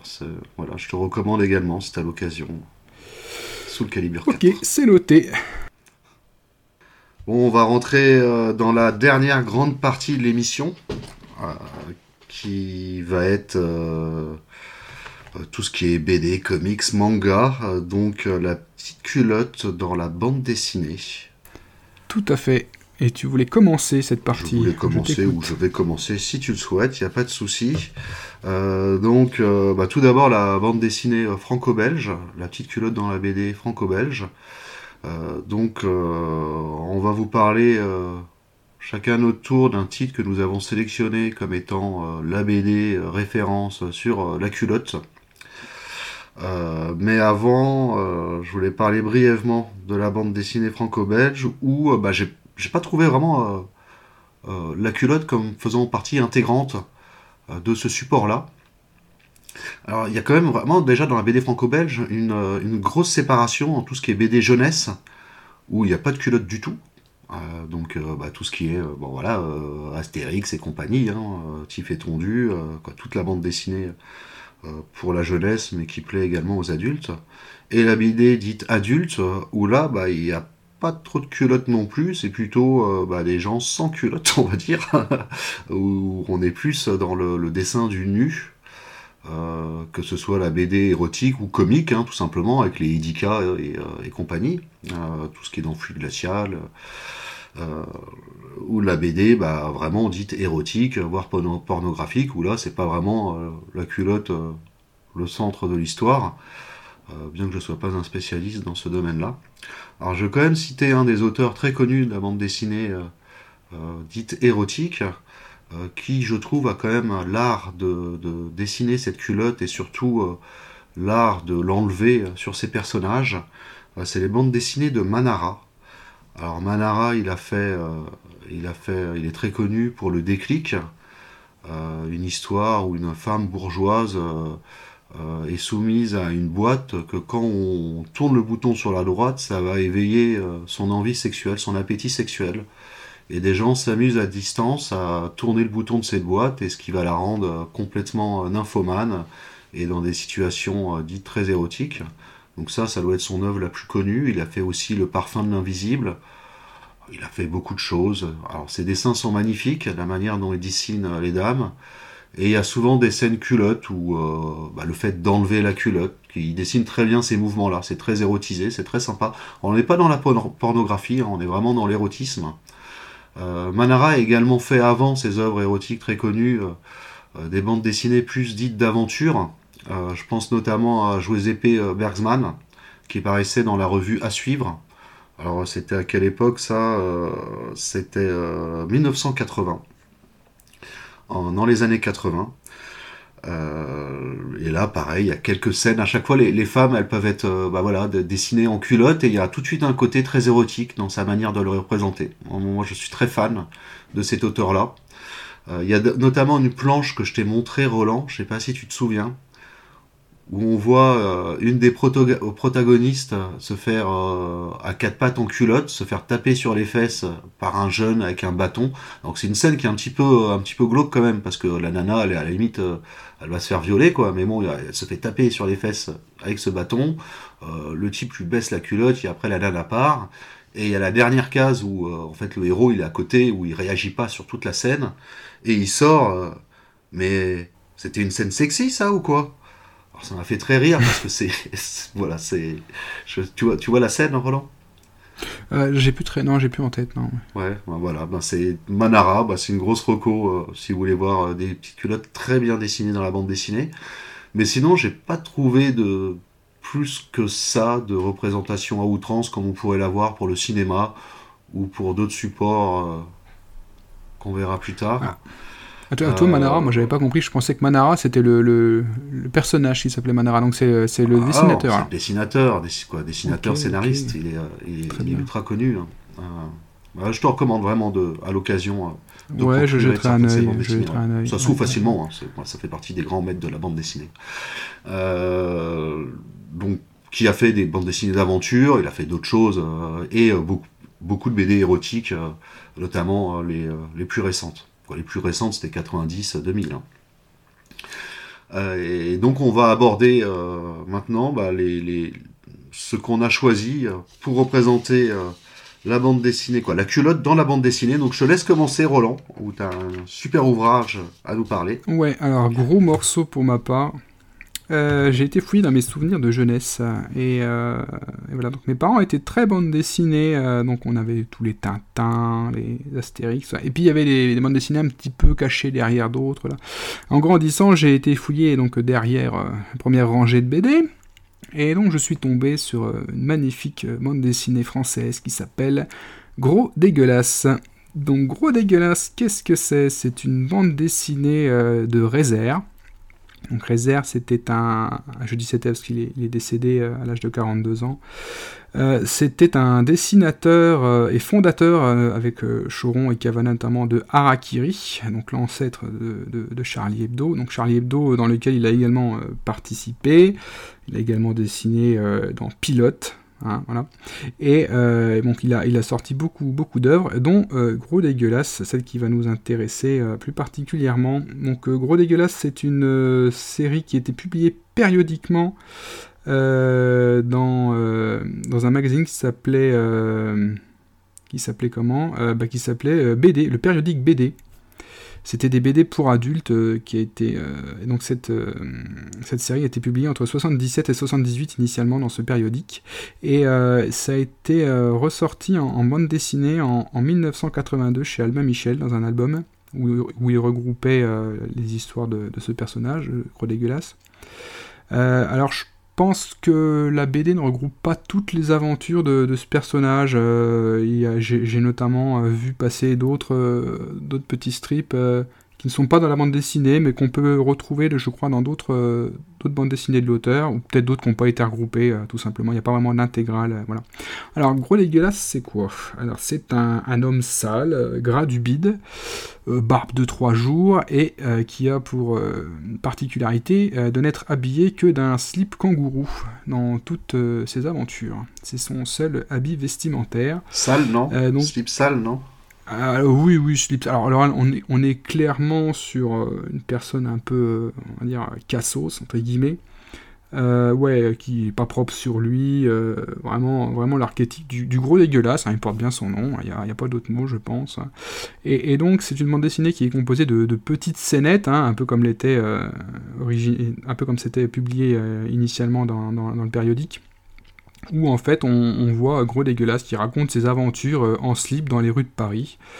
Euh, donc il y a beaucoup de vannes qui tournent autour de, tentatives de, drague, parce que Gros Dégueulasse avec son slip euh, sale et ses airs dégoûtants n'hésite pas à aborder des femmes dans la rue pour leur proposer la botte, avec sa couille qui dépasse d'un côté. voilà, donc c'est un humour très gras qui correspond vraiment aux années Harakiri. voilà, c'est très drôle, c'est plein de petites histoires. Enfin, moi, à l'époque, quand j'ai découvert ça, euh, du haut de mon adolescence, je pense que ça m'a bien fait marrer. En tout cas, j'en ai de très bons souvenirs. J'ai j'ai repiqué la BD à mon père là pour, pour préparer l'émission. Je l'ai relu avec beaucoup de plaisir. et, voilà. Et bah, je me suis. Ouais. ouais non, parce que tu dis quand, quand tu étais jeune, moi c'est pareil. Mes parents, ils avaient des risers aussi quand j'étais jeune, mais ils n'avaient pas gros dégueulasse. Moi, c'était la vie au grand air qu'ils avaient.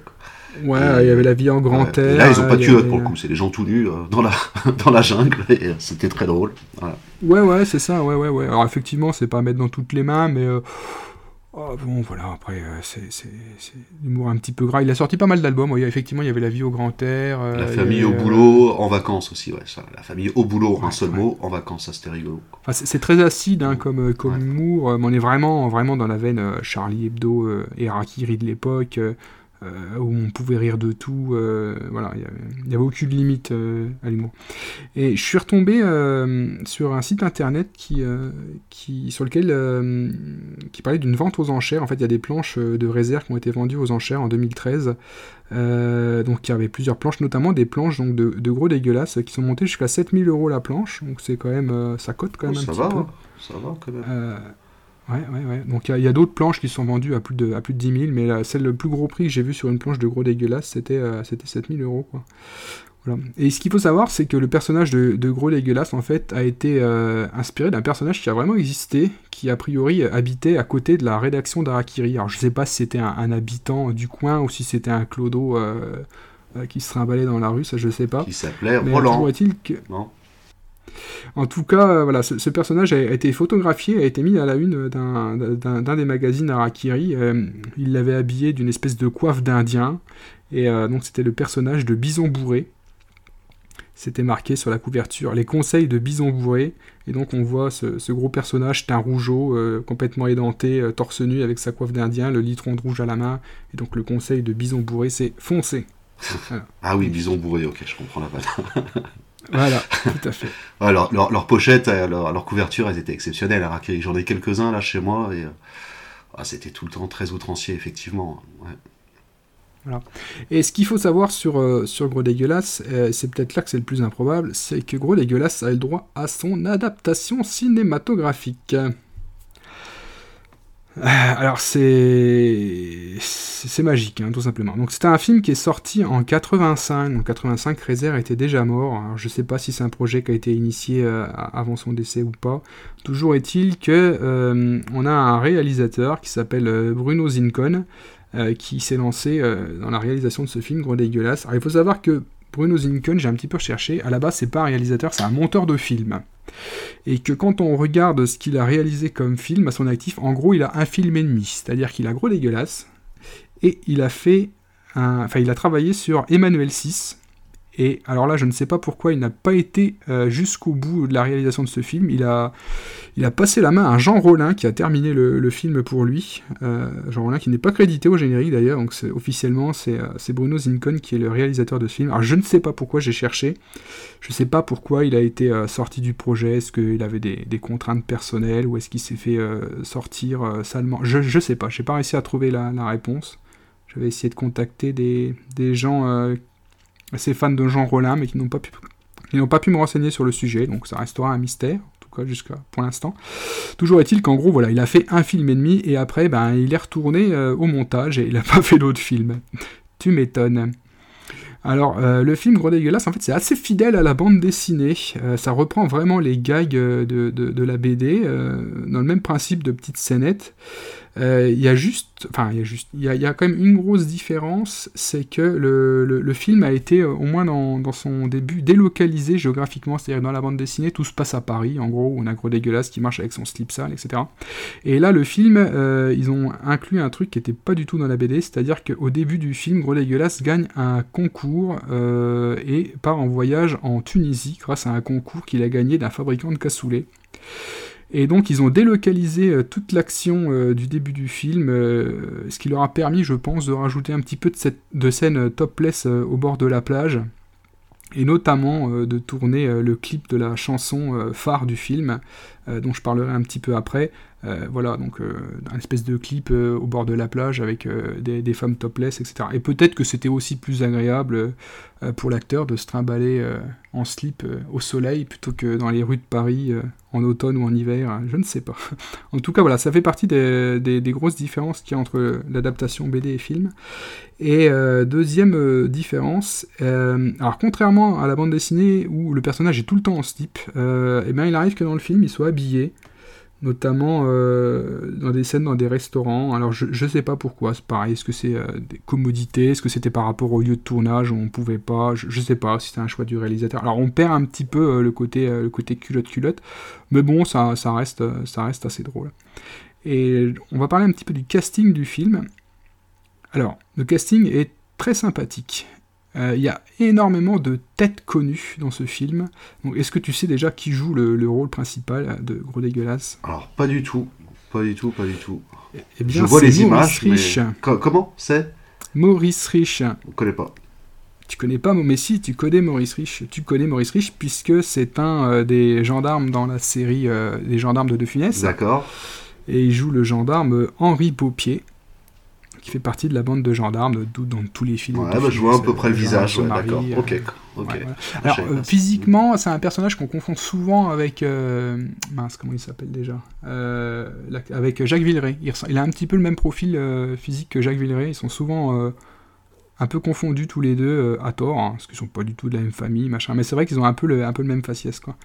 Donc voilà, donc c'est Maurice Rich qui s'y colle et, qui, euh, et qui a priori a, également joué dans une autre adaptation euh, d'une bande dessinée de réserve, Vive les femmes. Alors je n'ai pas vu ce film, mais bon voilà, il a joué dans deux adaptations du même auteur.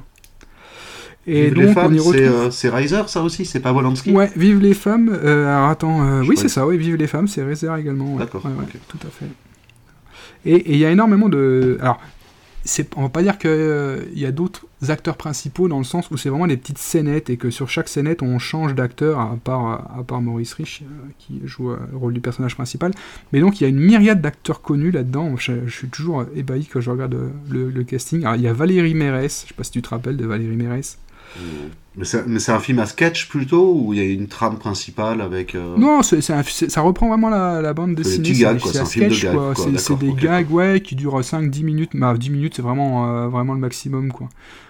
Voilà, donc il y a Valérie Mérès qui était la co-présentatrice euh, du jeu Je passe à la télé. Je sais pas si tu te rappelles de cette émission présentée avec Georges Belair. C'était un espèce de télécrochet où tu passais à la télé et si le public estimais que tu valais la peine, euh, t'allais jusqu'au bout du temps à la partie et tu repartais avec une télé en, cadeau. C'est un peu con, mais tu passais à la télé pour gagner une télé, c'est un peu le principe. Là.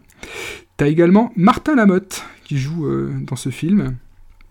Martin Lamotte, donc les bronzés, euh, nos chers voisins, je te présente pas Martin Lamotte, qui joue le rôle d'un d'un maître nageur. Et il y a également Jackie Sardou, Jackie Sardou qui est la maman de Michel, et qui joue, ah, qui est excellente dans ce film, parce qu'elle joue, euh, je sais pas si tu vois Jackie Sardou, le physique qu'elle a, une grosse bonne femme euh, imposante avec une grosse gueule, et, elle joue une marchande de fraises sur un marché, euh, justement avec sa grande gueule, qui est, là pour ramener le client et qui et qui râle que, que, gros dégueulasse fait fuir les clients autour de son étal. On a également Gérard Hernandez. Dis-moi que tu connais Gérard Hernandez quand même. C'est le joueur de foot? Donc Gérard Hernandez, scène de ménage. Ok. Quand je dis ok, mais non. Non, ok. Bah, le moustachu dans scène de ménage. Euh. Ouais, là c'est bon, je vois. Donc euh, Gérard Hernandez en vendeur de couscous euh, au fort accent arabe, ce qui est rigolo parce qu'évidemment il n'est pas du tout arabe, hein, donc c'est un, accent forcé. ouais, c'est dans l'époque, hein, c'est toujours pareil, mais c'est très drôle. Il y a Marie-Pierre Cazet aussi, la concierge de la série Marc et Sophie. Ah, c'est pareil, ça évoque des vieux souvenirs. Je sais pas si tu étais un adepte de la série Marc et Sophie. Non. Pas plus que ça. Allez, je ne vais pas te bombarder de noms. Deux petits derniers. Pascal Robert, Pascal Robert pour euh, les fans de Plus belle la vie, euh, qui jouait le rôle de Vanda dans Plus belle la vie, euh, voilà, et qui a eu un petit rôle également dans ce film, qui est peut-être plus connu aujourd'hui qu'elle ne l'était à l'époque. Et un petit dernier, bah, Régis Laspalais, du duo Laspalais et Chevalier, qui joue le rôle d'un policier dans ce film. Donc voilà, donc énormément de personnes au casting. Alors je ne saurais pas te dire si c'était des personnes qui étaient connues ou pas à l'époque certainement oui, au moins pour Martin Lamotte, parce qu'il est vraiment presque marqué en guest euh, dans les, écritures du film en démarrage. Mais, mais voilà. En tout cas, casting fort sympathique. Et je voulais te parler également donc, de, la, de la chanson du film donc Gros Dégueulasse, qui est interprétée par Helen Wendell. Alors cherchez pas, hein, elle a fait un titre, c'est celui-ci. Il y a un 45 tours qui est sorti. si jamais vous avez la chance de tomber dessus sur un vide-grenier, allez-y, c'est c'est magnifiquement kitsch. Euh, donc c'est une chanson qui est signée par un monsieur qui s'appelle euh, Michel Munz, euh, qui a œuvré dans la musique avant de passer à la réalisation et il a été notamment scénariste sur la série de films La vérité si je mens. Bon, ça devait pas être un très grand parolier. C'est une musique avec des paroles en anglais, alors je sais pas pourquoi.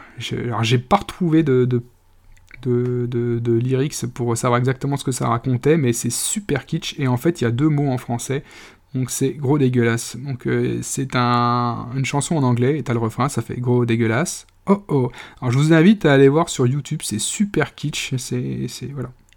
C'est très drôle. Et dernière chose euh, insolite sur ce film, quand on regarde un petit peu euh, le, crédit du film, donc hormis cette chanson chanson phare du film, euh, la musique a été signée par un japonais. Un japonais qui s'appelle oh Yasaki Shimizu, qui est un compositeur euh, qui travaillera notamment euh, plus tard avec Hitoshi Matsumoto pour son film Symbole. Donc je sais pas si tu vois Hitoshi Matsumoto, on en a parlé il y a pas longtemps avec Big Mad Japan. Oui, R100. Symbole. je ne sais pas s'il était fou dans cette galère, honnêtement. Mais en tout cas, c'est toujours euh, rigolo euh, de voir qu'il euh, y a une pléiade de personnes plus ou moins connues au casting d'un film complètement nanardeux, mais qui franchement se regarde bien. Et, juste pour en terminer sur, donc sur son compositeur, bon là je ne veux pas vous spoiler la fin du film, mais voilà, il se trouve que la dernière scène du film est très émouvante, et pour le coup est, vraiment bien jouée, et, et, vraiment il y a une atmosphère musicale qui va bien avec cette scène, et et voilà, le mec, je pense qu'il a quand même fait un bon boulot euh, sur, ce film. Voilà. Bon, franchement, je vous conseille de, lire la bande dessinée déjà euh, pour vous imprégner de l'œuvre originale si vous avez l'occasion. Et si vous trouvez ce film, oh, je sais même pas s'il est pas dispo sur YouTube. Euh, bref, en tout cas, moi j'ai le DVD, il se trouve facilement pour quelques euros. Allez-y, foncez. Voilà. Et ce qu'il faut savoir, c'est que j'ai vu que ce film avait quand même fait 600 000 entrées en France. Alors à l'époque, je sais pas si c'était beaucoup ou pas. Moi, ça me paraît énorme par rapport par rapport à la qualité du film, par rapport au film et ce qu'il est, mais bon voilà. Donc a priori j'aurais tendance à penser que le film a pas trop mal marché. Écoute, c'est tout pour moi avec la bande dessinée La culotte. Ok, merci Roland pour cette présentation et ce développement. C'est quand même euh, une culotte, une sacrée culotte de la bande dessinée, gros dégueulasse, je le confirme. Et Riser est quand même euh, un pilier de la bande dessinée humoristique française. Euh, qu'on regrette tous, qui est mort prématurément, effectivement. Euh, alors moi je vais vous parler d'une euh, bande dessinée qui est un petit peu dans le même registre au final, hein. mais elle représente pour moi vraiment qui, prend l'objet de la culotte comme objet de la sexualisation. la culotte de cette, de cette BD représente vraiment voilà, la sexualisation de cet objet. Alors, cette bande dessinée, elle est de Marcel Gottlieb. Marcel Gottlieb, c'est euh, un grand maître de la bande dessinée humoristique euh, franco-belge, euh, qui nous a quittés en 2016 à l'âge de 82 ans. Donc, il a eu le temps de faire beaucoup de choses. il a dessiné dans Vaillant. Vaillant, c'est donc l'ancêtre de Pif Gadget. Il a aussi beaucoup dessiné dans le journal Pilote, des éditions d'Argo, euh, et il a confondé euh, le, journal Flux glacial et l'écho des savanes. On est un petit peu dans le, dans le même registre que Réserve pour le coup, quoi. Ouais, alors moins, euh, ouais, dans, dans, le même registre, mais, mais Riser c'était quand même toute la bande artillerie, Charlie Hebdo et tout, c'était quand même des sacrés bonhommes, quoi. Je veux dire, Choron, c'était, c'était les, voilà, c'était vraiment dans la provocation pure et dure. Alors à Gottlieb, il est moins un petit peu dans un problème, beaucoup moins. Il est plus dans l'humour, dans un style d'humour un petit peu absurde. Euh, il a fait euh, comme série connue, bah, il a fait Super Dupont, qui est une parodie de Superman, euh, mais c'est Super Dupont, et donc il se bat à coups de camembert et de vin rouge, qui paraissait chez Flux Glacial. Et il y a tout ce qui est rubrique à braque, dingo dossier. Alors je crois que ça paraissait dans Pilote, ça. Donc c'est c'est soft, quoi. C'est de l'humour très décalées, c'est des petites histoires. Moi, j'adorais quand j'étais gosse les rubriques à braque, C'était, ça me faisait vraiment, ça me faisait vraiment rigoler. Il a fait des choses, des choses un petit peu plus scrabeuses, comme Ragnagna et Ralovli. Alors là, c'est des BD, ça, ça paraissait dans Fluide Glacial ou L'écho des savanes, l'un ou l'autre. Hein. Alors là, on est vraiment dans. C'est du, Je sais, je sais pas, il y, a, par exemple, il y a une des bandes dessinées de, Ralovli où c'est les dieux qui se rencontrent, euh, qui se rencontrent pour une soirée. Donc euh, il va y avoir euh, Jésus, Moïse, Bouddha, Vishnu, quoi, tous les dieux que vous pouvez imaginer, et qui commencent à picoler, à faire la fête, à fumer des pétards, qui finissent par, sans, bah avoir des scènes même un petit peu osées. C'est quoi, c'est donc de la provoque, mais du, du, délire complet. Quoi, Alors, est-ce qu'il y avait Mahomet déjà à l'époque? Alors, j'ai évité de parler de ça exprès, mais il n'y avait pas Mahomet, non, il y avait Allah. Oh, carrément. le ah game au-dessus. Carrément. Donc, euh, ouais, j'ai fait exprès de pas le citer. C'est le GOAT, le mec. Quoi. Mais... le Gottlieb. ouais, Gottlieb, ouais, God, ouais. Il génial. Euh, alors pourquoi je vous parle de Gottlieb Pour une des bandes dessinées euh, dont il a fait 11 albums, euh, qui s'appelle Guéluron, qui a commencé de paraître dans Vaillant. Je ne sais pas si c'est sorti chez, dans Pif Gadget, je ne sais pas, je, saurais dire, mais les tout derniers étaient dans Fluide Glacial.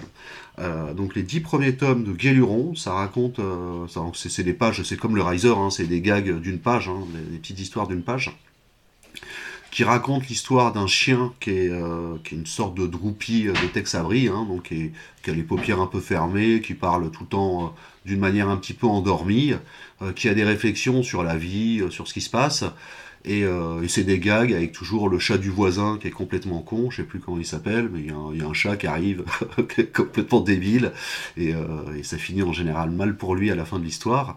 Euh, il y a aussi le personnage de la Belle Lurette. Alors la Belle Lurette, c'est euh, un petit peu l'amoureuse de Guéluron, qui est, euh, qui est une petite chienne coquette et nunuche. Voilà, c'est des personnages, c'est des petites histoires comiques comme ça avec ces, personnages. Alors il faut noter que Guéluron, c'est une bande dessinée animalière, donc ils sont nus, hein, c'est des animaux. donc comme toutes les BD animalières de l'époque. donc le chien est nu, le chat est nu. quand on voit des hommes euh, dans l'histoire, ils sont habillés, forcément. Et il y a juste le perso de Belle Lurette qui est habillé en. Elle est toute coquette et tout. Euh, voilà, c'est le seul perso qui est habillé. Alors, euh, là, je vais en venir justement au dernier album de la série de Guéluron, qui s'appelle Guéluron ou la bataille navale en slip. Waouh! Et en fait, dans cette bande dessinée, au tout début, Guéluron, il se rend compte que depuis 10 albums, il est à poil. et il est super gêné de ça, il dit non mais ça fait ça fait 10 albums euh, que je suis tout nu, euh, pourquoi vous m'avez rien dit et tout, et il décide de mettre un slip. Et au moment où il met le slip, forcément, on voit ses attributs qui sont énormes, et donc il a une sorte bah, de n'ayons pas peur des morts, une sorte d'énorme bite sous son slip qui se voit uniquement quand il met le slip. Alors dès qu'il l'enlève, on voit plus, dès qu'il met le slip, paf, on voit son sexe. D'où euh, l'objet de, la culotte comme objet de sexualisation hein, dans cette histoire. Euh, alors forcément, après, il y a, des gags avec Belle Lurette qui arrive, qui, le voit en culotte, qui voit son engin, et qui est là, ah, mais qu'est-ce que c'est que cette horreur Alors lui, il enlève, là, il n'y a plus rien, et là, il dit, oh, mais euh, remettez, euh, remettez là, s'il vous plaît, monsieur Galuron. Voilà, c'est très drôle. C'est toujours l'humour absurde de, de Gottlieb. Et, après, ça va, ça, pendant tout l'album, c'est des gags justement sur son slip, sur le fait que quand il l'a, bah, il y a une bite, quand il l'a pas, il y en a plus. Euh, avec d'autres personnages qui vont mettre à leur tour des slips, etc. Donc je vous invite vraiment à découvrir cette bande dessinée si c'est pas déjà fait, euh, de commencer par lire au moins un ou deux albums de Guy Luron hein, pour, euh, pour son humour, pour terminer par ce dernier magnifique album, La bataille navale ou Guy Luron en slip, donc c'est sorti chez Fluide Glacial, hein. c'est toujours dispo. Très bien. c'est réédité. C'est une reco. Étant donné que c'est un grand mec de la bande dessinée. Comme toutes les autres bandes dessinées hein, de Gottlieb, vous pouvez les trouver facilement, les rubriques à braque, euh, les Ralovli, les Ralignania, il y a même des, euh, des intégrales qui sortent régulièrement. Donc vous pouvez découvrir ça à moindre coût. Euh, tu connais un petit peu Roland? Ouais, Gottlieb de nom, oui, effectivement. après, non, je connais pas l'œuvre, mais ça donne envie de la découvrir. Alors, le dernier album, il est de 1986, voilà. Euh, ouais, donc euh, Gottlieb, voilà, c'était Marocco bande dessinée. On en a terminé avec les bandes dessinées. On voulait vous parler un petit peu de comics. on va être très succinct, très rapide parce que on avoue que c'est pas forcément euh, notre point fort. Enfin, moi, je suis très très peu comics, soit un petit peu plus. donc on va pas vous présenter d'œuvres en particulier. Par contre, il y a une question qui nous anime tous les deux et on a voulu absolument creuser ce point, c'est à savoir, mais pourquoi les super-héros portent-ils des culottes? Oui, parce que dans les comics, euh, mine de rien, bah, en tout cas sur les anciens, ils sont tous en culotte, que ce soit les personnages masculins, féminins, il y a systématiquement une culotte, alors on a toutes les couleurs, hein. c'est entre Superman, Batman. Et maintenant on sait pourquoi. Hein. Alors ouais, c'est l'explication qui est donnée maintenant. Est-ce que c'est moi, moi je, reste convaincu, c'est qu'ils ont un problème avec les culottes. je veux dire, euh, même dans le catch dont je parlais tout à l'heure, les mecs ils sont tout le temps en culotte. Bien justement, je pense que c'est lié. En tout cas, c'est ce que ah, j'ai pu euh, donne-moi cette explication. Alors, il y a tout d'abord une dimension euh, symbolique euh, à la culotte. Alors quand on parle de, comics et de culottes, euh, on n'a pas précisé, mais on peut penser à Superman par exemple, ou Batman, voilà, tous ces super-héros qui ont euh, qui ont une culotte, euh, alors soit que la culotte, soit par-dessus le collant, ce qui ne se fait pas beaucoup hein, d'ailleurs. Euh, et donc pourquoi Eh bien parce que la culotte est un symbole de puissance, notamment aux États-Unis. on peut notamment penser dans les cirques où on avait souvent l'homme fort, l'homme qui soulevait la fonte. Qui était souvent torse nu et uniquement ah habillé de, de, son, de sa culotte, son slip, qui s'appelle d'ailleurs un trunk, voilà. Il n'y a pas vraiment d'équivalent de, au mot français, euh, mais voilà, ils appellent ça aux États-Unis, ils appellent ça un trunk, c'est une espèce de, de, short, voilà, qui est donc symbole de, puissance et de, et de virilité. Donc c'est notamment pour ça que euh, sur, bah, par exemple, Superman, euh, clairement, c'est l'homme fort, donc voilà. En, référence au personnage fort des, des, foires et du cirque, il avait cet attribut-là. Donc ça, c'est la raison, on va dire, explicative, mais il y avait également une raison pratique, euh, notamment lié à, l'impression. Est-ce que tu veux nous en parler? Ouais, c'était l'impression, alors de mémoire, c'est qu'ils étaient limités en nombre de couleurs, c'est ça? Alors, pas tout à fait, c'est-à-dire que les, les comics, euh, contrairement au, manga, étaient. Euh, il y avait un petit peu de couleur, notamment déjà au moins sur les couvertures, mais il y avait un petit peu de, comics en couleur, parce que j'ai pu voir. Et euh, en fait, c'était souvent sur du papier pas de très bonne qualité, avec des machines qui imprimaient peut-être pas super bien, et surtout, en fait, le problème, c'est que les couleurs avaient tendance à, déborder un petit peu au-delà de, de, leur zone où elles devraient se trouver. Euh, donc, euh, donc effectivement, ils étaient limités euh, dans l'utilisation de la couleur, parce que plus ils mettaient de couleur, plus c'était compliqué et plus le rendu pouvait être dégueulasse, parce que c'était plus facile de remplir une grosse zone de rouge que de, dans une même zone mettre du rouge, du vert, du bleu, etc. etc. Donc pour pallier à ce problème, ils ont fait du ils ont entouré en fait en noir toutes les, parties pour cacher un petit peu les bavures de l'encre pour ça qu'il y a des, contours noirs sur les personnages. Euh, mais bon, comme un personnage tout rouge ou tout bleu, bah, c'est pas spécialement joli et qu'on n'arrive pas vraiment à différencier euh, qui est qui euh, dans une bataille avec uniquement du monocouleur, il y a eu cette petite touche de fantaisie qui a été de rajouter une couleur, enfin de rajouter un slip d'une couleur différente qui tranche avec le reste du costume. ben, pour que le personnage soit identifiable tout de suite et également, ben, ce qu'on disait tout à l'heure, pour mettre en, valeur ben, la masculinité euh, et la force présumée, euh, voilà, qui rappellent euh, les forces, les hommes forts du cirque. Donc voilà les explications qu'on a pu trouver du pourquoi les personnages de comics portent la culotte. Alors juste sur les culottes, je voulais quand même rebondir sur ces culottes de perso américains qui sont pas spécialement sexy, mais on en arrive quand même à un développement. comme je pense aux persos de Vampirella parce que c'est un peu la combinaison des euh, comme les super-héros classiques, mais qu'ils ont porté euh, bah, l'érotisme en fait, où c'est carrément un string qui se transforme en combinaison de, de guerrière. Donc voilà, c'était juste cette petite parenthèse que je voulais faire sur ce perso. Oui, bah c'est vrai que le super-héros euh, s'est féminisé aussi. Alors j'ai vu passer, il y avait des espèces de pseudo-polémiques aussi sur la taille de la ah oui, Harley Quinn. Harley Quinn, c'est ça, ouais. ouais c'est dans le film, ouais, c'est ça où elle met, euh, en fonction des scènes, c'est pas la même culotte qui est portée. Elle a une plus ou moins courte, alors je sais plus pourquoi. Ouais, j'ai pas plus creusé que ça, mais, mais effectivement, la culotte fait toujours débat. Voilà, mais elle, elle c'est pas, je sais pas si c'est une culotte ou si c'est une culotte quand même, Harley Quinn. Elle aussi. Mais ma préférée, ça reste Vampirella. Celle-ci, j'aime beaucoup. Passons à notre dernière partie, euh, les mangas. Alors, en introduction de cette partie, je pense qu'on est assez attendu sur cette partie. Euh, dans le sens où bah, nous, on s'est rencontrés sur, euh, un serveur Discord qui était quand même lié à, tout cet univers manga et animé. Euh, je sais pas si c'est la partie qui va être la plus développée. Euh, faut dire que la culotte et le manga, c'est un petit peu. ça va de pair, j'ai envie de dire. quoi. Donc c'est pas évident, on va pas pouvoir parler de toutes les œuvres culottes dans le manga, c'est pas possible, il y en a trop. Donc on va surtout vous parler de celles qu'on connaît celle qu'on a découvert euh, au fil de nos lectures, euh, voilà, alors qui sera peut-être pas représentative de toutes euh, les lectures de la plèbe, mais en tout cas, ça va, je pense, nous représenter pas mal. Et en introduction, je voulais te poser la question est-ce que tu connais le terme Panchira? Oui. Parce que tu m'en as parlé déjà, mais je sais plus. Vas-y, je te laisse, je te laisse expliquer en fait, euh, le mot panchira, c'est un, mot euh, qui est, euh, donc japonais qui est composé de, deux mots, panty et, shira. panty, c'est un anglicisme qui désigne la culotte, et, shira qui veut dire en gros jeter un, coup d'œil dérobé.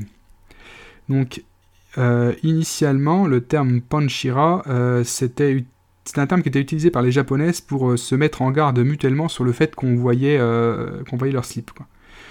Et en fait, c'est un terme qui a, un petit peu évolué et qui maintenant désigne euh, le, pervers qui va chercher à, aller regarder, à voir une pièce de lingerie, euh, ou, vraiment le pervers qui va vouloir sentir euh, les dessous, etc. Mais à l'origine, c'était ça. C'était pour les femmes qui se mettaient en, garde, attention, on voit ta culotte. Voilà, en français, ça donnerait ça, en japonais, c'était là. Et il faut savoir que ce terme a été, d'après ce que j'ai euh, utilisé pour la première fois dans un manga de Tezuka. Euh, un manga, donc c'était d'Astro. c'est un terme qui été utilisé la première fois pour, au sujet de la sœur d'Astro. Voilà. Donc tout ça pour dire que c'est vraiment, donc Tezuka, c'est le père du manga moderne, dire que déjà dès le départ, euh, il y avait déjà euh, la culotte était déjà là dans le manga, quoi. Donc c'est vous dire si euh, c'est pas quelque chose qui a apparu sur les dernières années, c'était là déjà depuis depuis le tout début, depuis les origines. Donc forcément, le manga et la culotte, c'est une longue histoire d'amour. Donc maintenant, on va vous parler un petit peu de bah, deux œuvres qu'on a, on va sélectionnées euh, sur ce thème-là. Bah, je te laisse commencer. Bah, c'est exactement comme tu disais, Roland, c'est que là, la culotte, elle est partout dans le manga, ou presque partout. Et, euh, donc on va pas rentrer dans, le délire des, des, bandes, des mangas euh, ecchi, où c'est le thème principal. Un, petit peu, ouais, mais c'est voilà, ça, ça, on pourrait passer des heures à parler de tous les mangas que nous connaissons avec des petites culottes. Surtout toi, mon cher Roland. Euh, non, je voulais vous parler. Alors, tout d'abord, je voulais aborder euh, euh, un manga parce que je trouve que la culotte, elle a rien à faire là, et ça montre bien l'esprit un peu des éditeurs qui, qui, forçaient un petit peu à, placer des culottes un petit peu partout. c'est un manga de 1986.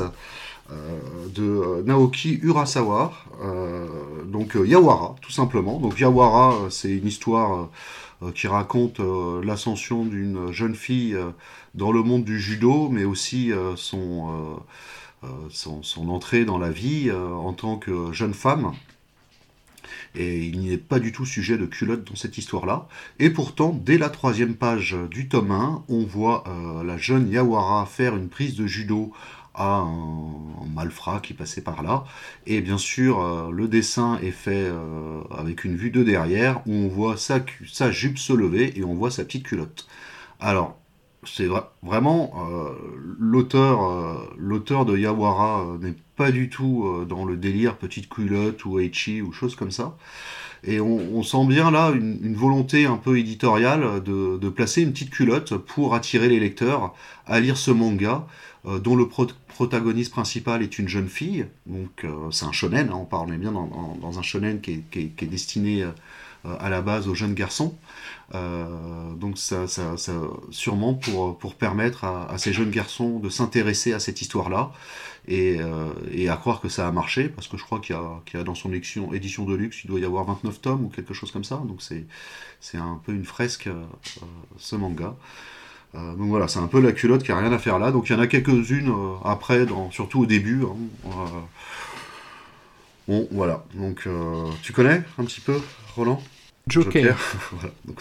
je vais me faire taper sur les doigts parce que parle du Razawa si je dis que je connais pas. Alors je ne vais rien dire. mais voilà, c'est vraiment la culotte qui a rien à faire là. C'est, ça a été placé vraiment pour pour, voilà, pour, pour plaire aux jeunes garçons, on va dire. Fan service pur. du, fan service. Est-ce que c'est ça qui a fait le succès de la série J'espère pas, quoi. Parce que par ailleurs, c'est une très bonne série. On va dire que la série doit avoir d'autres qualités. Exactement. Et, euh, et je recommande euh, chaudement. Euh, donc voilà, je voulais aborder ce, ce, manga. Après, non, j'ai pas grand chose à dire de plus. Alors peut-être si, moi je suis, je suis un grand fan de Rumiko Takahashi. Euh, donc l'autrice de Ranma Demi, Maison Ikoku, euh, euh, de, de Urusei Yatsura, Lamu. donc Rumiko Takahashi, à ses débuts, fait, bah, c'est surtout des, bandes dessinées humoristiques, quoi, du manga humoristique. Hein. il y a toujours une place pour la petite culotte dans ses histoires. Alors que ce soit dans Mizo Ikoku, Juliette Je t'aime, en français, ou Godai, Hugo en français se, retrouve facilement avec euh, une, culotte qui lui tombe d'on ne sait où sur la tête et le fait passer pour un pervers alors euh, que, que c'est pas du tout le cas. Euh, donc des, petits gags à chaque fois sur la petite culotte. Ou, ou dans Ranma 2000, il y a quand même le personnage du maître de Ranma, Aposai. Alors est-ce que tu vois qui c'est Aposai, Roland? Ouf, c'est le c'est le non, c'est pas le père. c'est le maître. C'est un, petit bonhomme qui est un maître de de, de, de kung-fu même. Hein. Oui, je euh, vois. Et qui se balade, tout, qui, est un voleur professionnel de petites culottes. Et il, est toujours représenté avec un sac sur le dos rempli de petites culottes qu'il a volées chez les différentes voisines de Ranma. Et il se fait régulièrement poursuivre par des femmes parce qu'il leur a volé les culottes. Donc euh, voilà, dans Rumiko Takashi, il y, a beaucoup de persos comme ça. Bah, rien que la Mu, hein. la Mu, elle est, euh, elle est quand même représentée. Alors on ne sait pas si c'est un maillot de bain ou, euh, mais bon, en tout cas, elle est en culotte et soutien-gorge léopard avec des bottes. voilà, c'est la représentation de la culotte dans les œuvres de Rumiko Takashi. Je trouve excellent, très drôle. Tu as quelque chose à dire peut-être sur cette autrice ou pas du tout? Non, alors moi, Rumiko Takahashi, bah, je la connais euh, moi, notamment via le Club Dorothée. Euh, j'aimais beaucoup Ranma Enemy, euh, j'en ai plutôt des bons souvenirs. J'ai pas eu l'occasion de revoir la série. Le peu d'extraits que j'ai revu me paraît, enfin avec la VF, complètement aujourd'hui inaudible. Mais bon, à l'époque, j'appréciais ce, ça bien vieilli, ce dessin animé. Ça, ça, bien vieilli. J'ai un très bon souvenir. J'ai un j'ai un très bon souvenir du jeu vidéo Ranma Enemy sur, euh, sur Super NES. Je me rappelle plus, c'était un jeu de baston, mais il y avait des histoires à débloquer sur chaque personnage. ça n'a rien à voir avec la culotte, mais voilà, c'est mon souvenir que j'ai sur, sur le monde de Rumiko Takahashi. À noter juste sur l'AMU, sur l'AMU, donc euh, bah, tous les albums sont disponibles, hein, c'est chez Glénat. Euh, il y a un remake qui est sorti récemment, euh, alors je sais pas sur quelle plateforme, ça doit être sur Crunchyroll ou un truc comme ça. Crunchyroll. Crunchyroll. je suis enrhumé, je parle du nez, je peux rien. qui ont fait un remake qui est, qui est très joli, qui reprend l'histoire originale du, du, premier dessin animé. Alors après, je préfère quand même la première version, qui est un petit peu plus Aishi quand même, qui va un petit peu plus loin dans le délire. Mais euh, là au moins, c'est très très très joli. Donc euh, si vous voulez découvrir, n'hésitez pas à regarder cet anime. Très bien. Euh, autre chose, donc si je voulais vous parler quand même d'un anime que, qui est un petit peu pour moi quand même le, sommet de la petite culotte dans tout ce qui est animation, manga, japanisation, on va dire c'est un anime de 2001 qui s'appelle Najika Blitz Tactique. Euh, c'est un, anime euh, dirigé euh, par Katsuhiko Nishijima. Voilà. Et c'est animé par les studios Fantasia. alors de quoi ça parle? Bah, Pas grand chose en fait. C'est, c'est, pas, pas le. On va dire que c'est pas l'histoire de l'année. C'est c'est des histoires d'espionnage, voilà quoi, avec avec pas mal de scènes d'action, de combat à main nue ou ou, au pistolet, au gunfight en fait. Et chaque épisode, c'est une petite histoire comme ça d'espionnage. Alors pourquoi ce manga? Alors déjà, il faut savoir qu'il n'y a pas du tout de romance dedans ou de, de, harem ou quoi que ce soit. Il n'y a rien euh, par définition dans le scénario. C'est vraiment un scénario sérieux, un scénario d'espionnage. Euh, basique, on va dire. Hein. Euh, sauf que dans l'animation, chaque fois que, alors déjà toutes les, il y a énormément de femmes hein, dans les méchants, dans les méchants où la protagoniste principale c'est une jeune femme. elles sont tout le temps en jupe et euh, les, tous les plans sont faits en contre-plongée euh, pour qu'on puisse voir la culotte euh, des, des, jeunes filles dans, dans l'histoire. Alors il y a des petites culottes, je vous dis tout de suite, tout le temps dans cet anime. Dès qu'elle court, vue en contre-plongée, on voit sa culotte. Dès qu'elle saute en l'air, vue en contre-plongée, petite culotte. Dès qu'il y a une scène de baston, c'est baston à coup de pied et on voit plein de petites culottes. Alors j'ai voulu m'amuser à les compter pour vous dire le nombre de petites culottes, euh, bah, ça n'a pas été possible. Euh, sur l'ensemble de l'anime, rien qu'à des moments, il y a des scènes où il y a une baston de, bah, de l'héroïne contre 5 cinq, jeunes filles habillées en meds et qui, se battaient que avec les pieds, et donc on a 10, petites, 10 petites culottes par seconde. C'est euh, hallucinant, c'est vraiment le manga de petites culottes. Alors pour l'anecdote, celui-ci, je l'avais vu à peu près au moment de sa sortie. Euh, donc en 2001, et euh, bah, c'était euh, le choc, un petit peu le choc, on n'avait jamais vu ça en animation. C'était plein de petites culottes tout le temps. Le seul intérêt de l'animation, c'était de voir des petites culottes. Euh, à savoir qu'il y a également un manga qui a été fait, il est 2002, donc il a été fait après. Alors il y a moins de petites culottes, donc c'est beaucoup moins intéressant. Il est sorti chez nous, chez Panini. c'est beaucoup plus concentré sur l'histoire. Alors il y a quand même des scènes. Hein. voilà, je l'ai devant moi là, je viens d'ouvrir au hasard, forcément, il y a une petite culotte. Mais bon, euh, c'est pas forcément une recommandation. Par contre, l'anime, je le conseille de le regarder au moins pour, euh, voir ce qu'ils ont fait euh, en nombre de culottes. Alors, il est sorti chez Dybex. Il y a un coffret collector, une intégrale chez Dybex, vous pouvez trouver pour 15 euros. Est-ce que tu l'as vu, toi, Roland? Bah écoute, moi je connaissais pas du tout le titre. Quand tu m'as dit que tu voulais évoquer ce titre, j'ai regardé par curiosité le premier épisode de l'animé en disant mais pourquoi il s'intéresse tant à ce manga? J'ai vite compris pourquoi. Euh, alors je me suis amusé à compter moi euh, sur le générique à peu près une vingtaine de plans culottes rien que sur le générique. Et c'est ça tout le long de l'épisode, c'est impressionnant effectivement en termes de ah, quantité. on dépasse les centaines, hein. il y en a énormément, c'est que ça, c'est le seul intérêt du, de l'anime. Ouais ouais ouais, alors effectivement il rentre bien dans le sujet de notre podcast, c'est par curiosité, euh, c'est pareil, j'ai dû trouver le, le, premier épisode dispo, je sais pas si je l'ai même pas vu en anglais, enfin bon, peu importe. Mais euh, effectivement, allez voir par curiosité, c'est impressionnant le niveau de fan service sur cet épisode, sur ce premier épisode. J'ai pas été plus loin dans la découverte, parce qu'effectivement, l'histoire m'avait pas l'air plus intéressante que ça. Euh. Mm. Ouais, c'est pas, pas génial, mais ce qui est, ce qui ce qui est vraiment. Euh, le truc, c'est qu'il y, a plein d'animes avec des petites culottes comme ça, où on en voit plein sur les génériques, sur l'histoire et tout, mais en général, il y a quand même une histoire qui est, qui soit, soit, une romance, ou une histoire entre une fille et un garçon, ou euh, voilà, quoi, il y a, y a, y a ça tourne autour quoi, du sujet. Alors, mais là, pas du tout. Pas du tout, on est vraiment histoire super sérieuse, euh, voilà, du gunfight, des combats, euh, voilà, des, histoires d'espionnage. la musique est sympa par contre. Ah, c'est le, monde merveilleux de la petite culotte japonaise que j'ai découvert donc en 2001 au moment de sa sortie et qui m'a fait plonger dans cet univers euh, incroyable. Euh, autre chose, euh, non, moi j'ai pas spécialement. Alors si, j'ai d'autres titres à parler, mais tu, veux en parler aussi, donc on va échanger dessus, je pense. Oui, alors moi je voulais évoquer brièvement GTO. je vais pas vous résumer l'histoire de, GTO. Hein, le, prof euh, pervers par excellence. Euh. Euh, toujours est-il que GTO et la culotte, c'est une grande histoire d'amour. donc GTO puceau toujours, mais, mais très fan de la culotte. J'ai regardé la première scène du premier épisode de l'animé pour, pour la préparation et en fait je m'aperçois que la première scène c'est déjà ça, c'est-à-dire qu'on a Onizuka euh, assis au pied d'un escalier, euh, la tête en l'air, en train de mater sous, la jupe, euh, sous les jupes des filles qui montent l'escalier.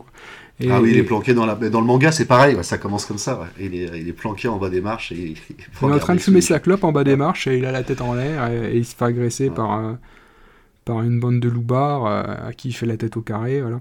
Et, en fait, la culotte est, présente un peu partout dans, GTO. On le retrouve souvent soit en train de fouiller dans les tiroirs remplis de lingerie ou avec une culotte sur la tête. et, j'ai souvenir, moi, bah, c'est dans la première partie du manga, je sais même pas si c'est pas la fin du premier épisode de l'animé ou dans les premiers épisodes où à la fin de la première aventure pour le remercier, euh, une élève monte sur le toit et, euh, et, alors que lui est en train de quitter l'école, reçoit une culotte sur la tête. Il lève la tête et il voit la fille en haut qui lui a balancé sa culotte en guise de remerciement et qui lui promet euh, sa virginité. voilà, et il a les larmes aux yeux avec cette petite culotte sur la tête. Voilà, donc GTO Onizuka et la culotte, c'est une grande histoire. Voilà. dans, les autres œuvres de l'auteur aussi, il est pas mal axé petite culotte hein, dans les c'est quoi les roses hype roses là? Je sais plus trop. Oui, euh, je les ai, je les ai encore pas lus pour être honnête, mais effectivement, rien que sur les, rien que sur les pochettes, enfin sur les jaquettes des mangas, euh, on voit déjà que c'est assez culotte, ouais, tout à fait, tout à fait. Ino Head Gargoyle, voilà, c'est Ino Head Gargoyle. Celui-ci, il est pas mal culotte aussi. C'est un spin-off de GTO. Quoi. Il est très drôle. Donc GTO dispo chez Pika édition, si je me trompe pas. C'est bien ouais, ça? C'est Pika, ouais, ouais c'est du Pika. Mm, tout à fait.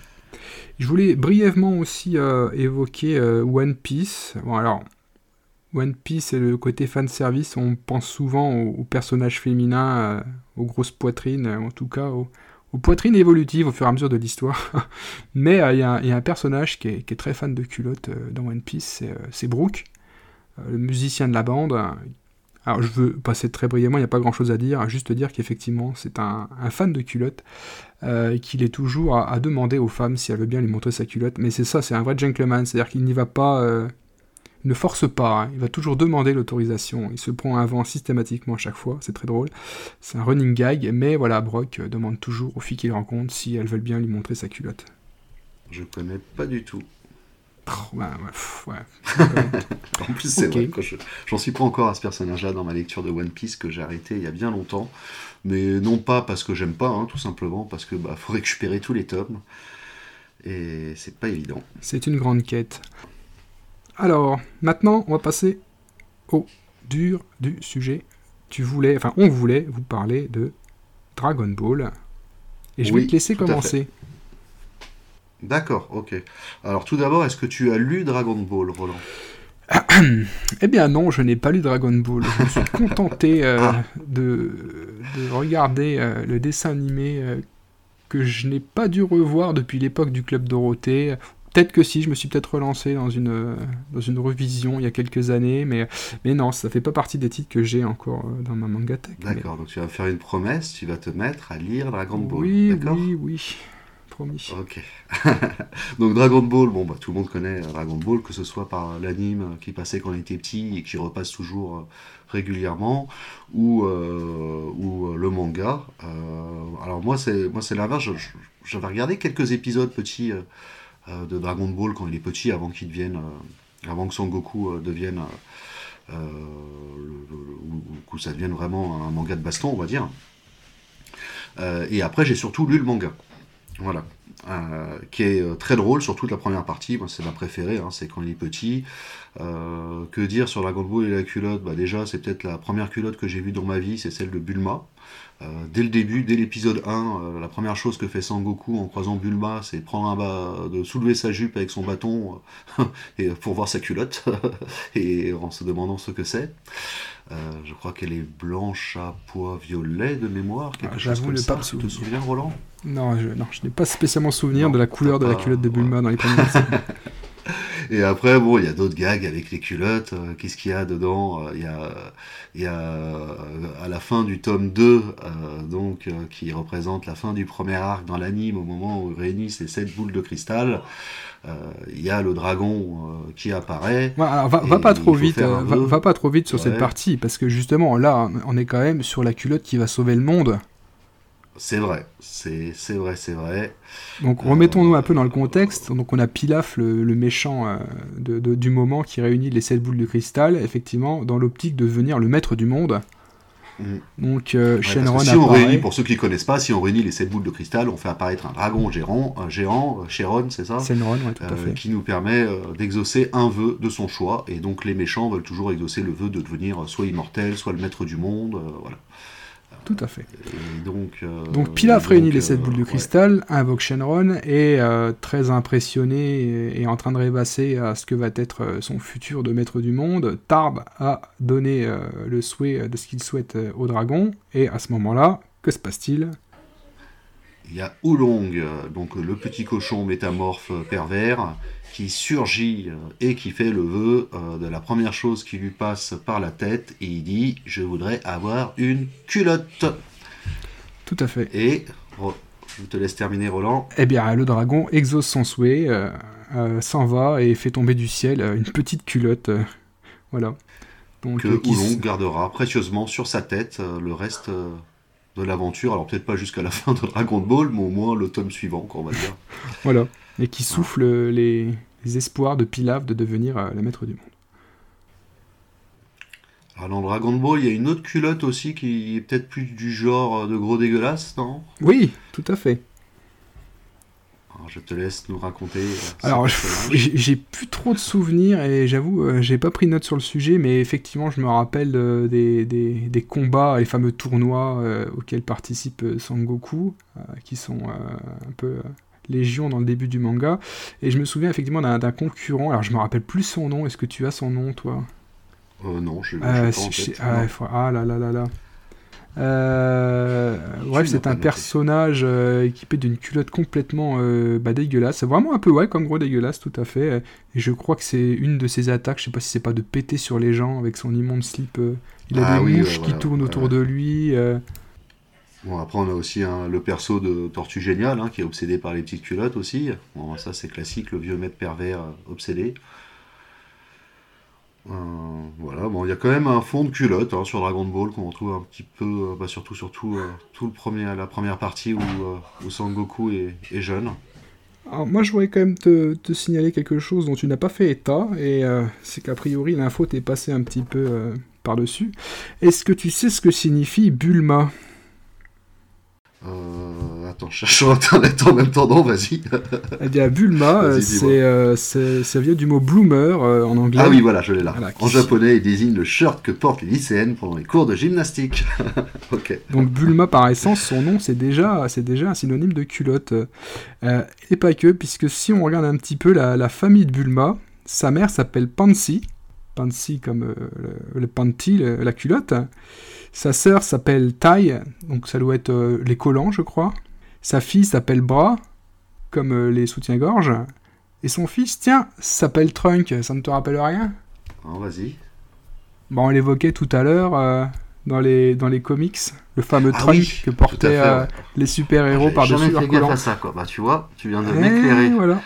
Super. Et voilà. donc, euh, tout, un, peu comme euh, on sait que les, super guerriers euh, ont des noms de, végétaux, Vegeta, Kakaroto, Raditz, etc.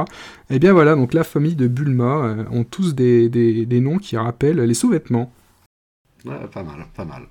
Bah, tu voulais, on, va, on en a fini avec Dragon Ball, tu voulais nous Ouais, on en a fini avec Dragon Ball, les mangas. Euh, on va quand même aborder les deux titres euh, qu'on a retenus comme étant les piliers du genre manga pour nous au niveau de la petite culotte. Alors un premier euh, qu'on a lu tous les deux et apprécié, où la petite culotte tient quand même un rôle important, et un autre qui est quand même le sommet de la petite culotte dans le manga. Donc le premier titre, je te laisse l'annoncer Roland, c'est... Prison School. Yes donc, de quoi parle Prison School? Est-ce que tu te lances ou... Vas-y. J'y vais? Vas-y, je recherche le nom euh, du personnage de Dragon Ball pour l'instant. le Prison School, c'est l'histoire de cinq garçons qui ont été sélectionnés pour intégrer un pensionnat euh, d'une bonne école euh, qui est un pensionnat pour filles. et c'est la première fois que des garçons peuvent intégrer ce genre d'école. donc, comme tout jeune garçon, ce sont des gros obsédés. Et dès la première nuit, ils vont sortir de leur chambre pour essayer de mater les filles euh, dans le vestiaire en train de se changer. Et bien entendu, ils vont se faire prendre, capturer et jeter dans la prison de l'école, où ils seront surveillés, donc ils seront habillés en bagnard, ils n'auront plus le droit de sortir de là et ils devront suivre leur scolarité de cette, de cette prison. Et, et, ils seront surveillés donc du coup par, par des nanas bah, par toutes les, les, nanas. Alors, c'est comment ça s'appelle le club de quoi dans, dans le manga déjà euh, C'est euh, le, ah, c'est comment le, le, comité des élèves euh, non officiels. Alors, comment c'est exactement? Voilà, le, comité des élèves. Voilà. Mais c'est, pas le comité des élèves, c'est le comité des élèves, mais c'est le truc un peu officieux, quoi. Bon voilà, ça nous parle de ça. Alors pourquoi les culottes dans Prison School? Alors bah déjà, il y en a un petit peu tout le temps quand on lit le manga. Comment elle s'appelle déjà la ah, j'aurais dû noter tout ça. Mince. Euh, Meiko, Meiko, voilà, c'est la belle Meiko. Meiko, donc qui est euh, une des matonnes de, ces jeunes garçons qui sont emprisonnés du coup euh, dans une des caves de l'école. Et elle, elle est, c'est une nana qui est très grande, avec une forte poitrine, une forte fessier, et qui joue un peu un personnage euh, sadique, un peu, c'est un peu la maîtresse, elle a tout le temps une sorte de, cravache à la main et elle, adore punir ses, garçons vicieux en, leur tapant dessus. Et à chaque fois, il y a des plans où, euh, où, on voit le garçon allongé par terre et elle qui lui monte dessus pour euh, le, le, cravacher. Et on voit le plan donc, du point de vue euh, du personnage qui est allongé, donc on voit euh, bah, sous la jupe, et on voit sa culotte, et la grosse particularité de Meiko, c'est qu'elle arrête pas de transpirer, elle transpire tout le temps, donc on voit des plans de culotte dégoulinant de transpiration, donc c'est un, gros délire qu'il y a dans ce manga-là. C'est un peu une spécificité de cet auteur-là, euh, c'est-à-dire qu'il est, il est quand même souvent à montrer, alors déjà, euh, Akira Hiramoto, euh, il, a, il, a, souvent tendance à, montrer euh, par le dessous en fait ses personnages. Souvent, on voit, on voit la culotte avant de, voir les, avant de voir le visage. Et c'est vrai que souvent, c'est des personnages qui portent des sous-vêtements, souvent un peu trop courts pour eux, quoi, dans lesquels ils sont toujours boudinés. on a toujours l'impression que c'est super serré, super sexy. C'est un peu sa marque de fabrique. Ouais, bah, Meiko, c'est ça, voilà. Meiko, c'est le personnage qui est donc beaucoup plus grande que les autres, avec une plus grosse poitrine, mais qui est très complexé que ça, donc elle va mettre des vêtements toujours plus courts, euh, pour essayer de mettre les mêmes vêtements, les mêmes tailles que ses copines, et à chaque fois, bah voilà, c'est trop court, euh, ça, on voit les boutons qui sont prêts à exploser euh, de son chemisier. le personnage est excellent. après, il n'y a pas que ça dans Prison School. Il y a aussi où, où, la culotte va prendre un, un vrai sens dans l'histoire. Alors c'est le dernier arc, il me semble, Roland, c'est bien ça euh, c'est dans la fin, de, ça doit être dans la, deuxième partie, ouais, tout à fait. C'est la, dernière partie, donc euh, bon, il y, a tout un délire. Il faut savoir que donc ils sont, ils sont prisonniers, ils vont s'échapper, ils vont réintégrer l'école. Après, ça va être les filles qui vont être prisonnières à leur tour. Bon, il se passe plein de choses dans ce manga. Hein. Il y a 27 ou 28 tomes. Euh, il y a plein de rebondissements. et un des derniers arcs, c'est qu'il y a une sorte de compétition pour savoir qui va organiser la fête d'école de fin d'année. Et donc les garçons prennent part à cette compétition parce que si une, des deux équipes qui, se propose d'organiser les fêtes de fin d'année propose un concours de t-shirts mouillés. Et eux, leur rêve, c'est de voir le concours de t-shirts mouillés, étant donné qu'il n'y a que des filles dans le lycée. Donc ils vont tout faire pour gagner euh, ce, dernier concours. Euh, et il y a tout un délire sur la culotte. En fait, le héros va... Euh, sans faire exprès, euh, échanger sa culotte avec euh, une des filles qui est une de ses ennemis farouches, hein, Anna. ils vont échanger tous les deux de culottes, et lui il va porter la culotte de la fille, et la fille celle du garçon. Sauf que le garçon, il doit faire ses concours, il doit faire, il y a des courses, quoi, il y a plein de sauts d'obstacles, il y a plein de choses à faire, qu'il va le faire en portant cette culotte trop serrée, et qu'il faut surtout pas que les autres puissent voir, pour pas qu'on se rende compte qu'il porte la culotte d'une autre, bah, d'une fille surtout et surtout qui, qui courtise une autre nana dans l'histoire. Il se passe plein de choses, on va pas rentrer dans les détails. Mais quoi qu'il en soit, euh, bah voilà, il y a tout ce, délire sur cet échange de culottes. Euh, un moment, les deux vont décider de, de reprendre leur vraie culotte, donc ils vont se cacher, s'échanger de nouveau de culotte. Là, manque de peau, il se trouve que la culotte, euh, elles se sont déformées quand, quoi, voilà, euh, finalement, comme elles se sont déformées, ils décident de, garder la culotte chacun de l'autre. C'est-à-dire que le garçon va garder la culotte de Anna et Anna la culotte du garçon c'est tout un délire comme ça. Et délire qui va aller jusqu'à la fin de l'histoire d'ailleurs. Alors je sais pas si je parle de la fin, Roland, qu'est-ce que tu penses on va, on va laisser la surprise, euh, je pense. Ouais, la surprise. Mais bon, lisez Prison School. Le fait de porter les, cette culotte de fille a le, est un petit peu la conclusion de cette histoire euh, dont je vous invite euh, vivement à lire, qui est très drôle. Est-ce qu'on peut parler brièvement aussi de l'autre série que l'on connaît en France de ce mangaka qui est Ro Hero que tu as commencé il n'y a pas longtemps? Euh, Rohero, ouais, mais j'ai pas terminé encore. Je l'ai, mais j'ai pas terminé. On retrouve un petit peu les mêmes choses que dans Prison School, quoi. C'est-à-dire qu'on a toujours ces, prises de vue euh, du dessous, euh, avec toujours des, sous-vêtements ultra moulés. Alors, la particularité de Rohero, on peut le spoiler parce que c'est le, début de l'histoire, c'est qu'en fait, le, personnage principal est, un homme, mais qui doit se travestir en, femme et qui porte donc des, sous-vêtements de femme ah oui, c'est vrai. mais, euh, ce qui est rigolo de voir, c'est qu'il le traite exactement comme dans Prison School, comme si c'était un perso euh, féminin, et de la même façon, euh, il, va, il va faire des, gros plans culottes serrées. Et, c'est dingue parce que tu sais que c'est un mec, mais c'est presque aussi sexy que si c'était dans Prison School, quoi. Enfin, je sais pas l'effet que ça t'a fait, mais. Ouais, ouais, je, je... c'est excellent. Enfin, moi, c'est visuellement, c'est vraiment un, un mangaka que j'adore. Euh, enfin, moi, tous ces trucs sont vachement, euh, vachement sexy. C'est toujours très drôle. L'humour tourne toujours un petit peu autour de la même chose, quoi. Mais, c'est vraiment très, très drôle. Et, euh, ben, moi, je conseille beaucoup. Alors, il a pas fait que ça, hein, ce, ce, mangaka. Il y a aussi Blue en midi. comment ça s'appelle? Euh, Blue en Medieval Blue là. Euh, c'est un, manga musical, c'est ça sur le jazz, je crois? Ouais, c'est sur le jazz quoi. C'est pas du tout, on est pas du tout dans le scrap, euh, quoi. Voilà, que ça, ça, ça, rien à voir quoi. Plusieurs styles. En tout cas, voilà, pour sa série la plus série, la, plus, connue en France, ça reste Prison School. a eu le même succès. Prison School, qui a donc une version animée qui doit pas aller jusqu'au bout de l'histoire de mémoire. Et qui... était sur Netflix. Ouais, elle y est plus a priori, elle est sortie de sur Netflix. Il y a un drama qui existe. Il y a le drama aussi. Ouais, ouais, J'ai regardé le premier épisode du drama, bah, c'est assez fidèle. Et je trouve par contre pour le coup que les acteurs sont super bien choisis et qui collent vraiment physiquement euh, au personnage du manga. Ouais, il faut que je me le mate ça quoi. Ouais, ouais. Moi je suis pas été très loin dans l'histoire, c'est un petit drama, je crois qu'il y a 9 épisodes. Voilà, donc Prison School, grosse roco, c'est chez Soleil, Soleil Manga, 28 tomes il me semble. Euh, lisez Prison School et n'écoutez pas les gens qui disent Ah, le début c'est génial, mais la deuxième partie est nulle. Alors, effectivement, euh, ça se répète un peu, c'est peut-être un petit peu plus long la deuxième partie, mais lisez-la, c'est très bon également. Nous avons presque terminé l'émission et avant de vous parler de la dernière œuvre que nous allons aborder, juste pour vous signaler que le personnage dégoûtant de Dragon Ball, c'est Bacterian, la bactérie en français. Ouais, j'ai retrouvé. Voilà. Bien joué, Roland. Voilà, donc nous allons attaquer la dernière œuvre euh, dont tu voulais euh, parler pour clôturer euh, notre podcast, car pour toi, c'est l'apanage de la culotte dans le manga, et je te laisse l'honneur de commencer. Oh, bah, hey, tu me laisses beaucoup, je trouve, quand même. Je suis comme moi, ça. je pensais que tu allais en parler, je suis généreux. je sais pas, je, bah, en fait, je en... oui, pourquoi, pourquoi cette œuvre-là et pourquoi c'est le sommet de la culotte dans le manga? C'est tout simplement la culotte qui donne le pouvoir. Euh, donc, euh, le, ce manga, c'est euh, Entai Kamen. donc, Entai Kamen, c'est un manga de qui, Roland?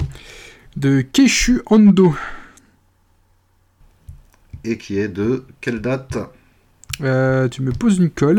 je l'ai noté. Non, je l'ai pas noté. Bah écoute, cherche. Euh, c'est un manga en cours chez nous qui est paru chez Akata. Il y a un tome de sortie pour l'instant. C'est une série qui est finie en 5 tomes. C'est une série assez courte. Donc pour l'instant, euh, on n'a que le premier tome qui est sorti en France. Je, bah, l'ai relu avant de préparer euh, ce podcast. Bah, c'est toujours aussi drôle, c'est très fun. De quoi ça parle, Entai Kamen alors, Entai Kamen, c'est l'histoire d'un jeune garçon qui, qui est dans une école, voilà, et qui, et il y a une nouvelle euh, qui arrive dans l'école dont il tombe amoureux. Alors lui, ce, garçon, ce jeune homme, il fait des arts martiaux, hein, c'est ça Il fait du, judo, je crois, non Du judo. Non, je suis pas. Non, il ne doit pas faire du judo. Enfin bon, peu importe. Il fait, ouais, effectivement. voilà, il fait des arts martiaux. il fait du combat. Il sait se battre. Euh, et il tombe amoureuse de cette nouvelle. Euh, très rapidement, au début de l'histoire, euh, la jeune fille se fait kidnapper par des ravisseurs qui cambriolent une banque. Donc tout à fait par hasard, hein, ça tombe sur elle, pas de peau. le héros passe devant le braquage et, et comprend que que cette fille est prisonnière et décide, euh, alors bien qu'il y ait la police et tout ça qui est, autour pour essayer d'arrêter ces bandits, décide de s'infiltrer euh, euh, dans le lieu où elle est prisonnière pour essayer de la sauver. Euh, il va rapidement tomber sur un, sur un des malfrats, se battre avec lui, réussir à le terrasser, et en voulant mettre euh, sa cagoule sur la tête pour se déguiser et pour pouvoir délivrer euh, sa lucidité, il va mettre une culotte qui traînait par là, donc une culotte de jeune fille, hein, qu'il va mettre sur la tête. Et au moment où il la met sur la tête, il va, se transformer en hentai cabin, hein, parce que les odeurs de la petite culotte va réveiller les sens, ses sens profonds. Euh, qui va en faire un super-héros, donc euh, The Abnormal super-héros, et euh, il va devenir super baraqué, super fort, culotte sur la tête, en slip. son slip, il va le remonter autour de ses épaules pour que ça lui serve bien les testicules, ce qui va encore augmenter encore plus sa force. Et ça en fait donc le personnage super-héros par excellence, fan de petites culottes. Alors donc c'est un manga. C'est bien ça, Roland. C'est un manga de 2009, euh, j'ai retrouvé, qui est pas très. Je pas très, que plus ancien. Que moi aussi, euh, le, style dessin fait. Moi, le, dessin me fait, faisait beaucoup penser. Euh, au collège Foufoufou, je trouve c'est un petit peu le même, même cara design. Mais non, du coup, effectivement, c'est beaucoup plus récent que ce que je pensais. Alors, moi, je suis pas sûr de ce que tu as dit que il tombe amoureux d'une ah nouvelle non, alors, qui arrive Non, il n'est pas de 2009. C'est faux, c'est faux. Je viens de voir trouver l'information. En fait, il y a eu la réédition dont est inspirée l'édition française qui date de 2009. Mais le manga, il est de 1991. Ah, ce qui est déjà un peu plus cohérent par rapport au dessin. D'accord, ok, très bien, merci pour la précision. Oui, je disais donc, je, ne suis pas sûr que ce soit une nouvelle élève euh, dont il tombe amoureux, mais bon, peu importe, c'est un, détail. Euh, il y a une chose que tu as pas dit, c'est euh, pourquoi il se transforme en, en super-héros quand il a une culotte sur la tête. C'est-à-dire qu'il a dans son patrimoine génétique quelques particularités euh, liées à ses parents. C'est-à-dire que son père était un, policier euh, qui avait un grand sens de la justice euh, et sa mère était une sadomasochiste experte en bondage. Et donc lui c'est le lors d'une mission. Voilà, et lui c'est le fruit de cet amour et donc il a hérité à la fois du sens de la justice de son père et du côté pervers de sa mère qui fait qu'il se transforme dès qu'il a une culotte sur la tête, ce qui est excellemment, excellemment bien trouvé. Ouais, c'est génial ce manga. Euh, que dire d'autre sur ce personnage? Bah, bah, rien. Après c'est de la c'est, de la comédie baston euh, avec ce personnage à chaque fois. Euh. Ah si, il y a quand même le, côté sur la, perversité, c'est-à-dire qu'il se rend compte que quand il met cette culotte, en fait c'est son côté pervers qui explose, mais au final lui-même ne se sent pas comme pervers. Euh, donc il y, a tout ce délire entre euh, est-ce que je suis pervers ou non, est-ce que le fait d'aimer euh, porter des culottes sur quoi, d'aimer les petites culottes à ce point-là à, me transformer en super-héros, est-ce que c'est une perversion ou est-ce que c'est normal? Voilà, il y a toute une réflexion sur ce sujet très intéressante. Euh, en tout cas, c'est très, très drôle à lire, c'est très, très marrant. Euh, on a également, nous, regardé euh, la version, enfin un film, il y a eu un film également, enfin il y en a eu plusieurs, mais on a, on a regardé le premier pour préparer cette émission. Est-ce que tu veux parler un petit peu du film? Bah, le film, ça reprend exactement l'histoire du manga. Euh, alors, on n'est pas du tout dans le même style de film japonais que le Love Exposure, on est vraiment sur des films d'auteur. Là, c'est typiquement les films d'adaptation de manga où, euh, où c'est un petit peu surjoué euh, avec les acteurs classiques au moment du tournage, hein, c'est-à-dire que les, les, différentes stars de la télé et compagnie. Ah, ça passe plutôt bien.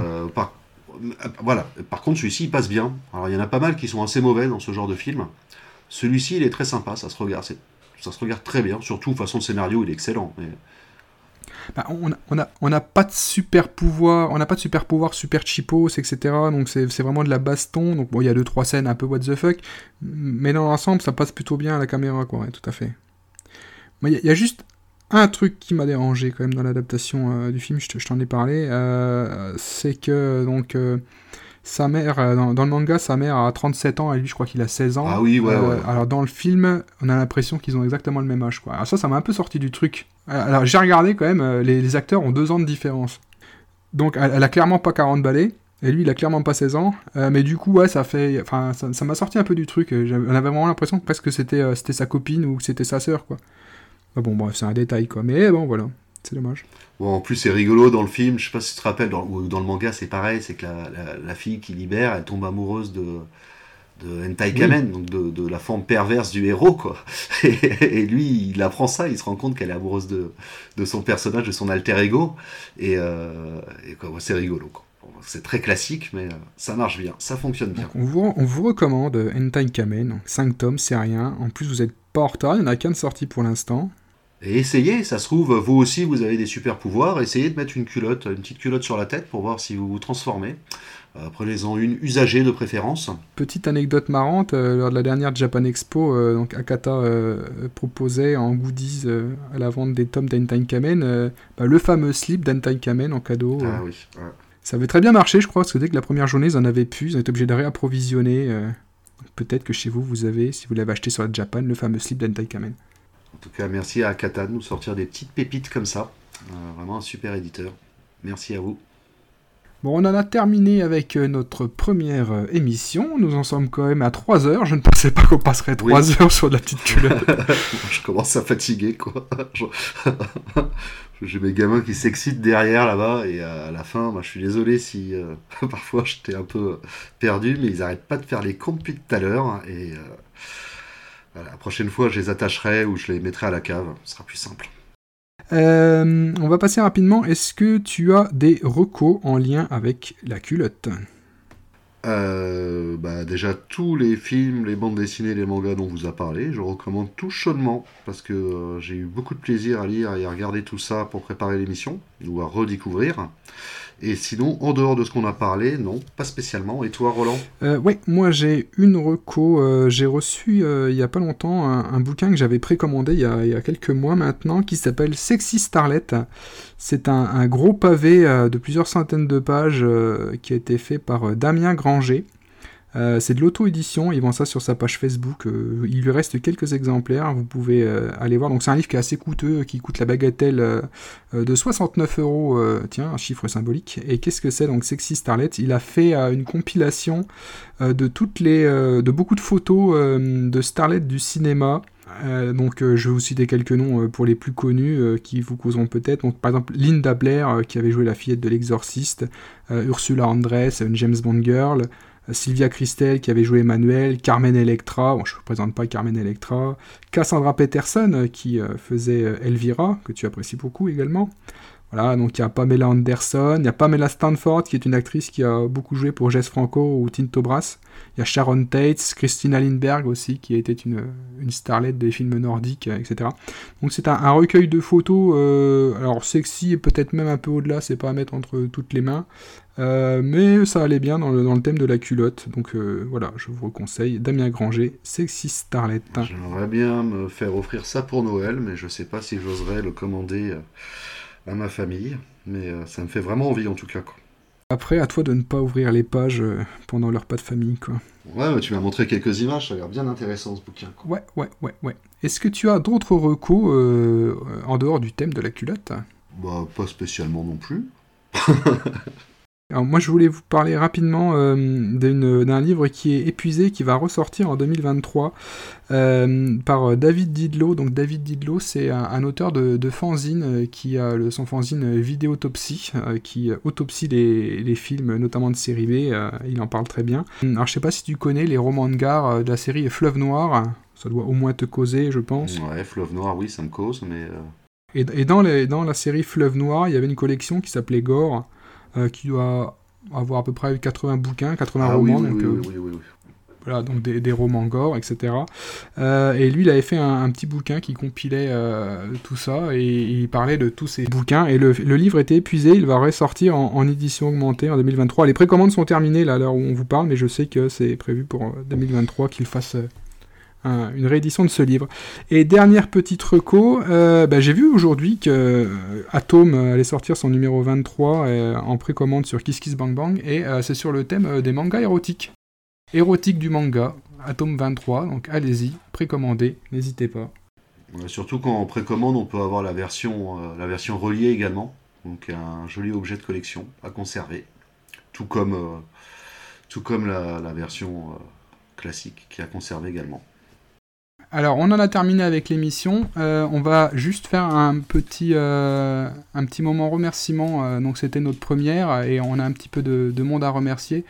moi, je voudrais notamment remercier Doz et Max de PCF Manga qui m'ont beaucoup conseillé pour la réalisation de ce podcast, qui m'ont donné pas mal de petits tuyaux bien sympathiques. également Seb du podcast Tiatine, un pilote de manga. Euh, qui m'a également euh, donné quelques conseils euh, très intéressants. Je voulais remercier également Théo de Manga Café pour ses encouragements. Et on voulait tous les deux remercier, faire une big dédicace à notre mentor, Thunder Geek, chroniqueur à Manga Cast et euh, co-fondateur de Cellulorama, deux excellents podcasts qu'on vous recommande évidemment, qu'on remercie tout particulièrement pour ses précieux conseils, pour sortir quelque chose de, très quali, enfin qu'on espère très quali. Par contre, toi, tu avais des tips et tout ça, tu m'as rien partagé de tes tips pour préparer l'émission. Tu m'as laissé euh, à l'aveugle en fait. Enfoiré, voilà. Ah, bah, il y en a qui travaillent et puis il y en a qui vont à l'arrache, quoi. Voilà, c'est comme ça. Est-ce que on tease ou pas notre prochain sujet? Je sais pas. Alors on hésitait entre deux, tu m'as laissé le choix, c'est ça?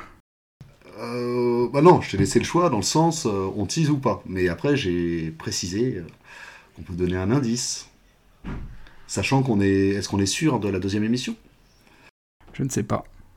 Ou alors on, donne le sujet, comme ça, ça nous imposera de travailler sur ce sujet et pas sur un autre. Alors, alors. Les fruits, c'est ça? Les fruits? Non, allez, je allez, je me lance. La deuxième émission sera, roulement de tambour, sur le cirque. Dans la pop culture. Ok, d'accord, sur les cirques, super. Hâte. Hâte de m'imprégner de ce nouvel univers, parce qu'on a un petit peu marre des culottes. Alors c'est très sympa les culottes, mais au bout d'un moment, déjà, vis-à-vis de nos familles, de se retrouver avec plein de bandes dessinées ou de mater des films sur ce sujet-là, bon, bah, on passe un petit peu pour des gens bizarres, alors que ce n'est pas du tout le cas. On est des gens très sympas, très, très purs, très pieux. Oui, et puis voilà, nos, historiques internet seront un petit peu plus safe avec euh, le cirque. ça marche. Bah, merci à tous de nous avoir écoutés. À très bientôt, j'espère. Merci à toi, Roland. on vous dit à bientôt. Bye. À bientôt. Au revoir.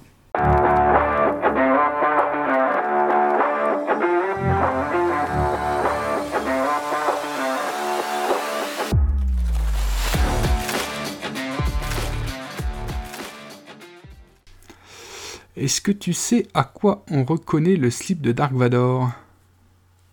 Ah non, absolument pas. À son côté obscur T'es trop con, Roland.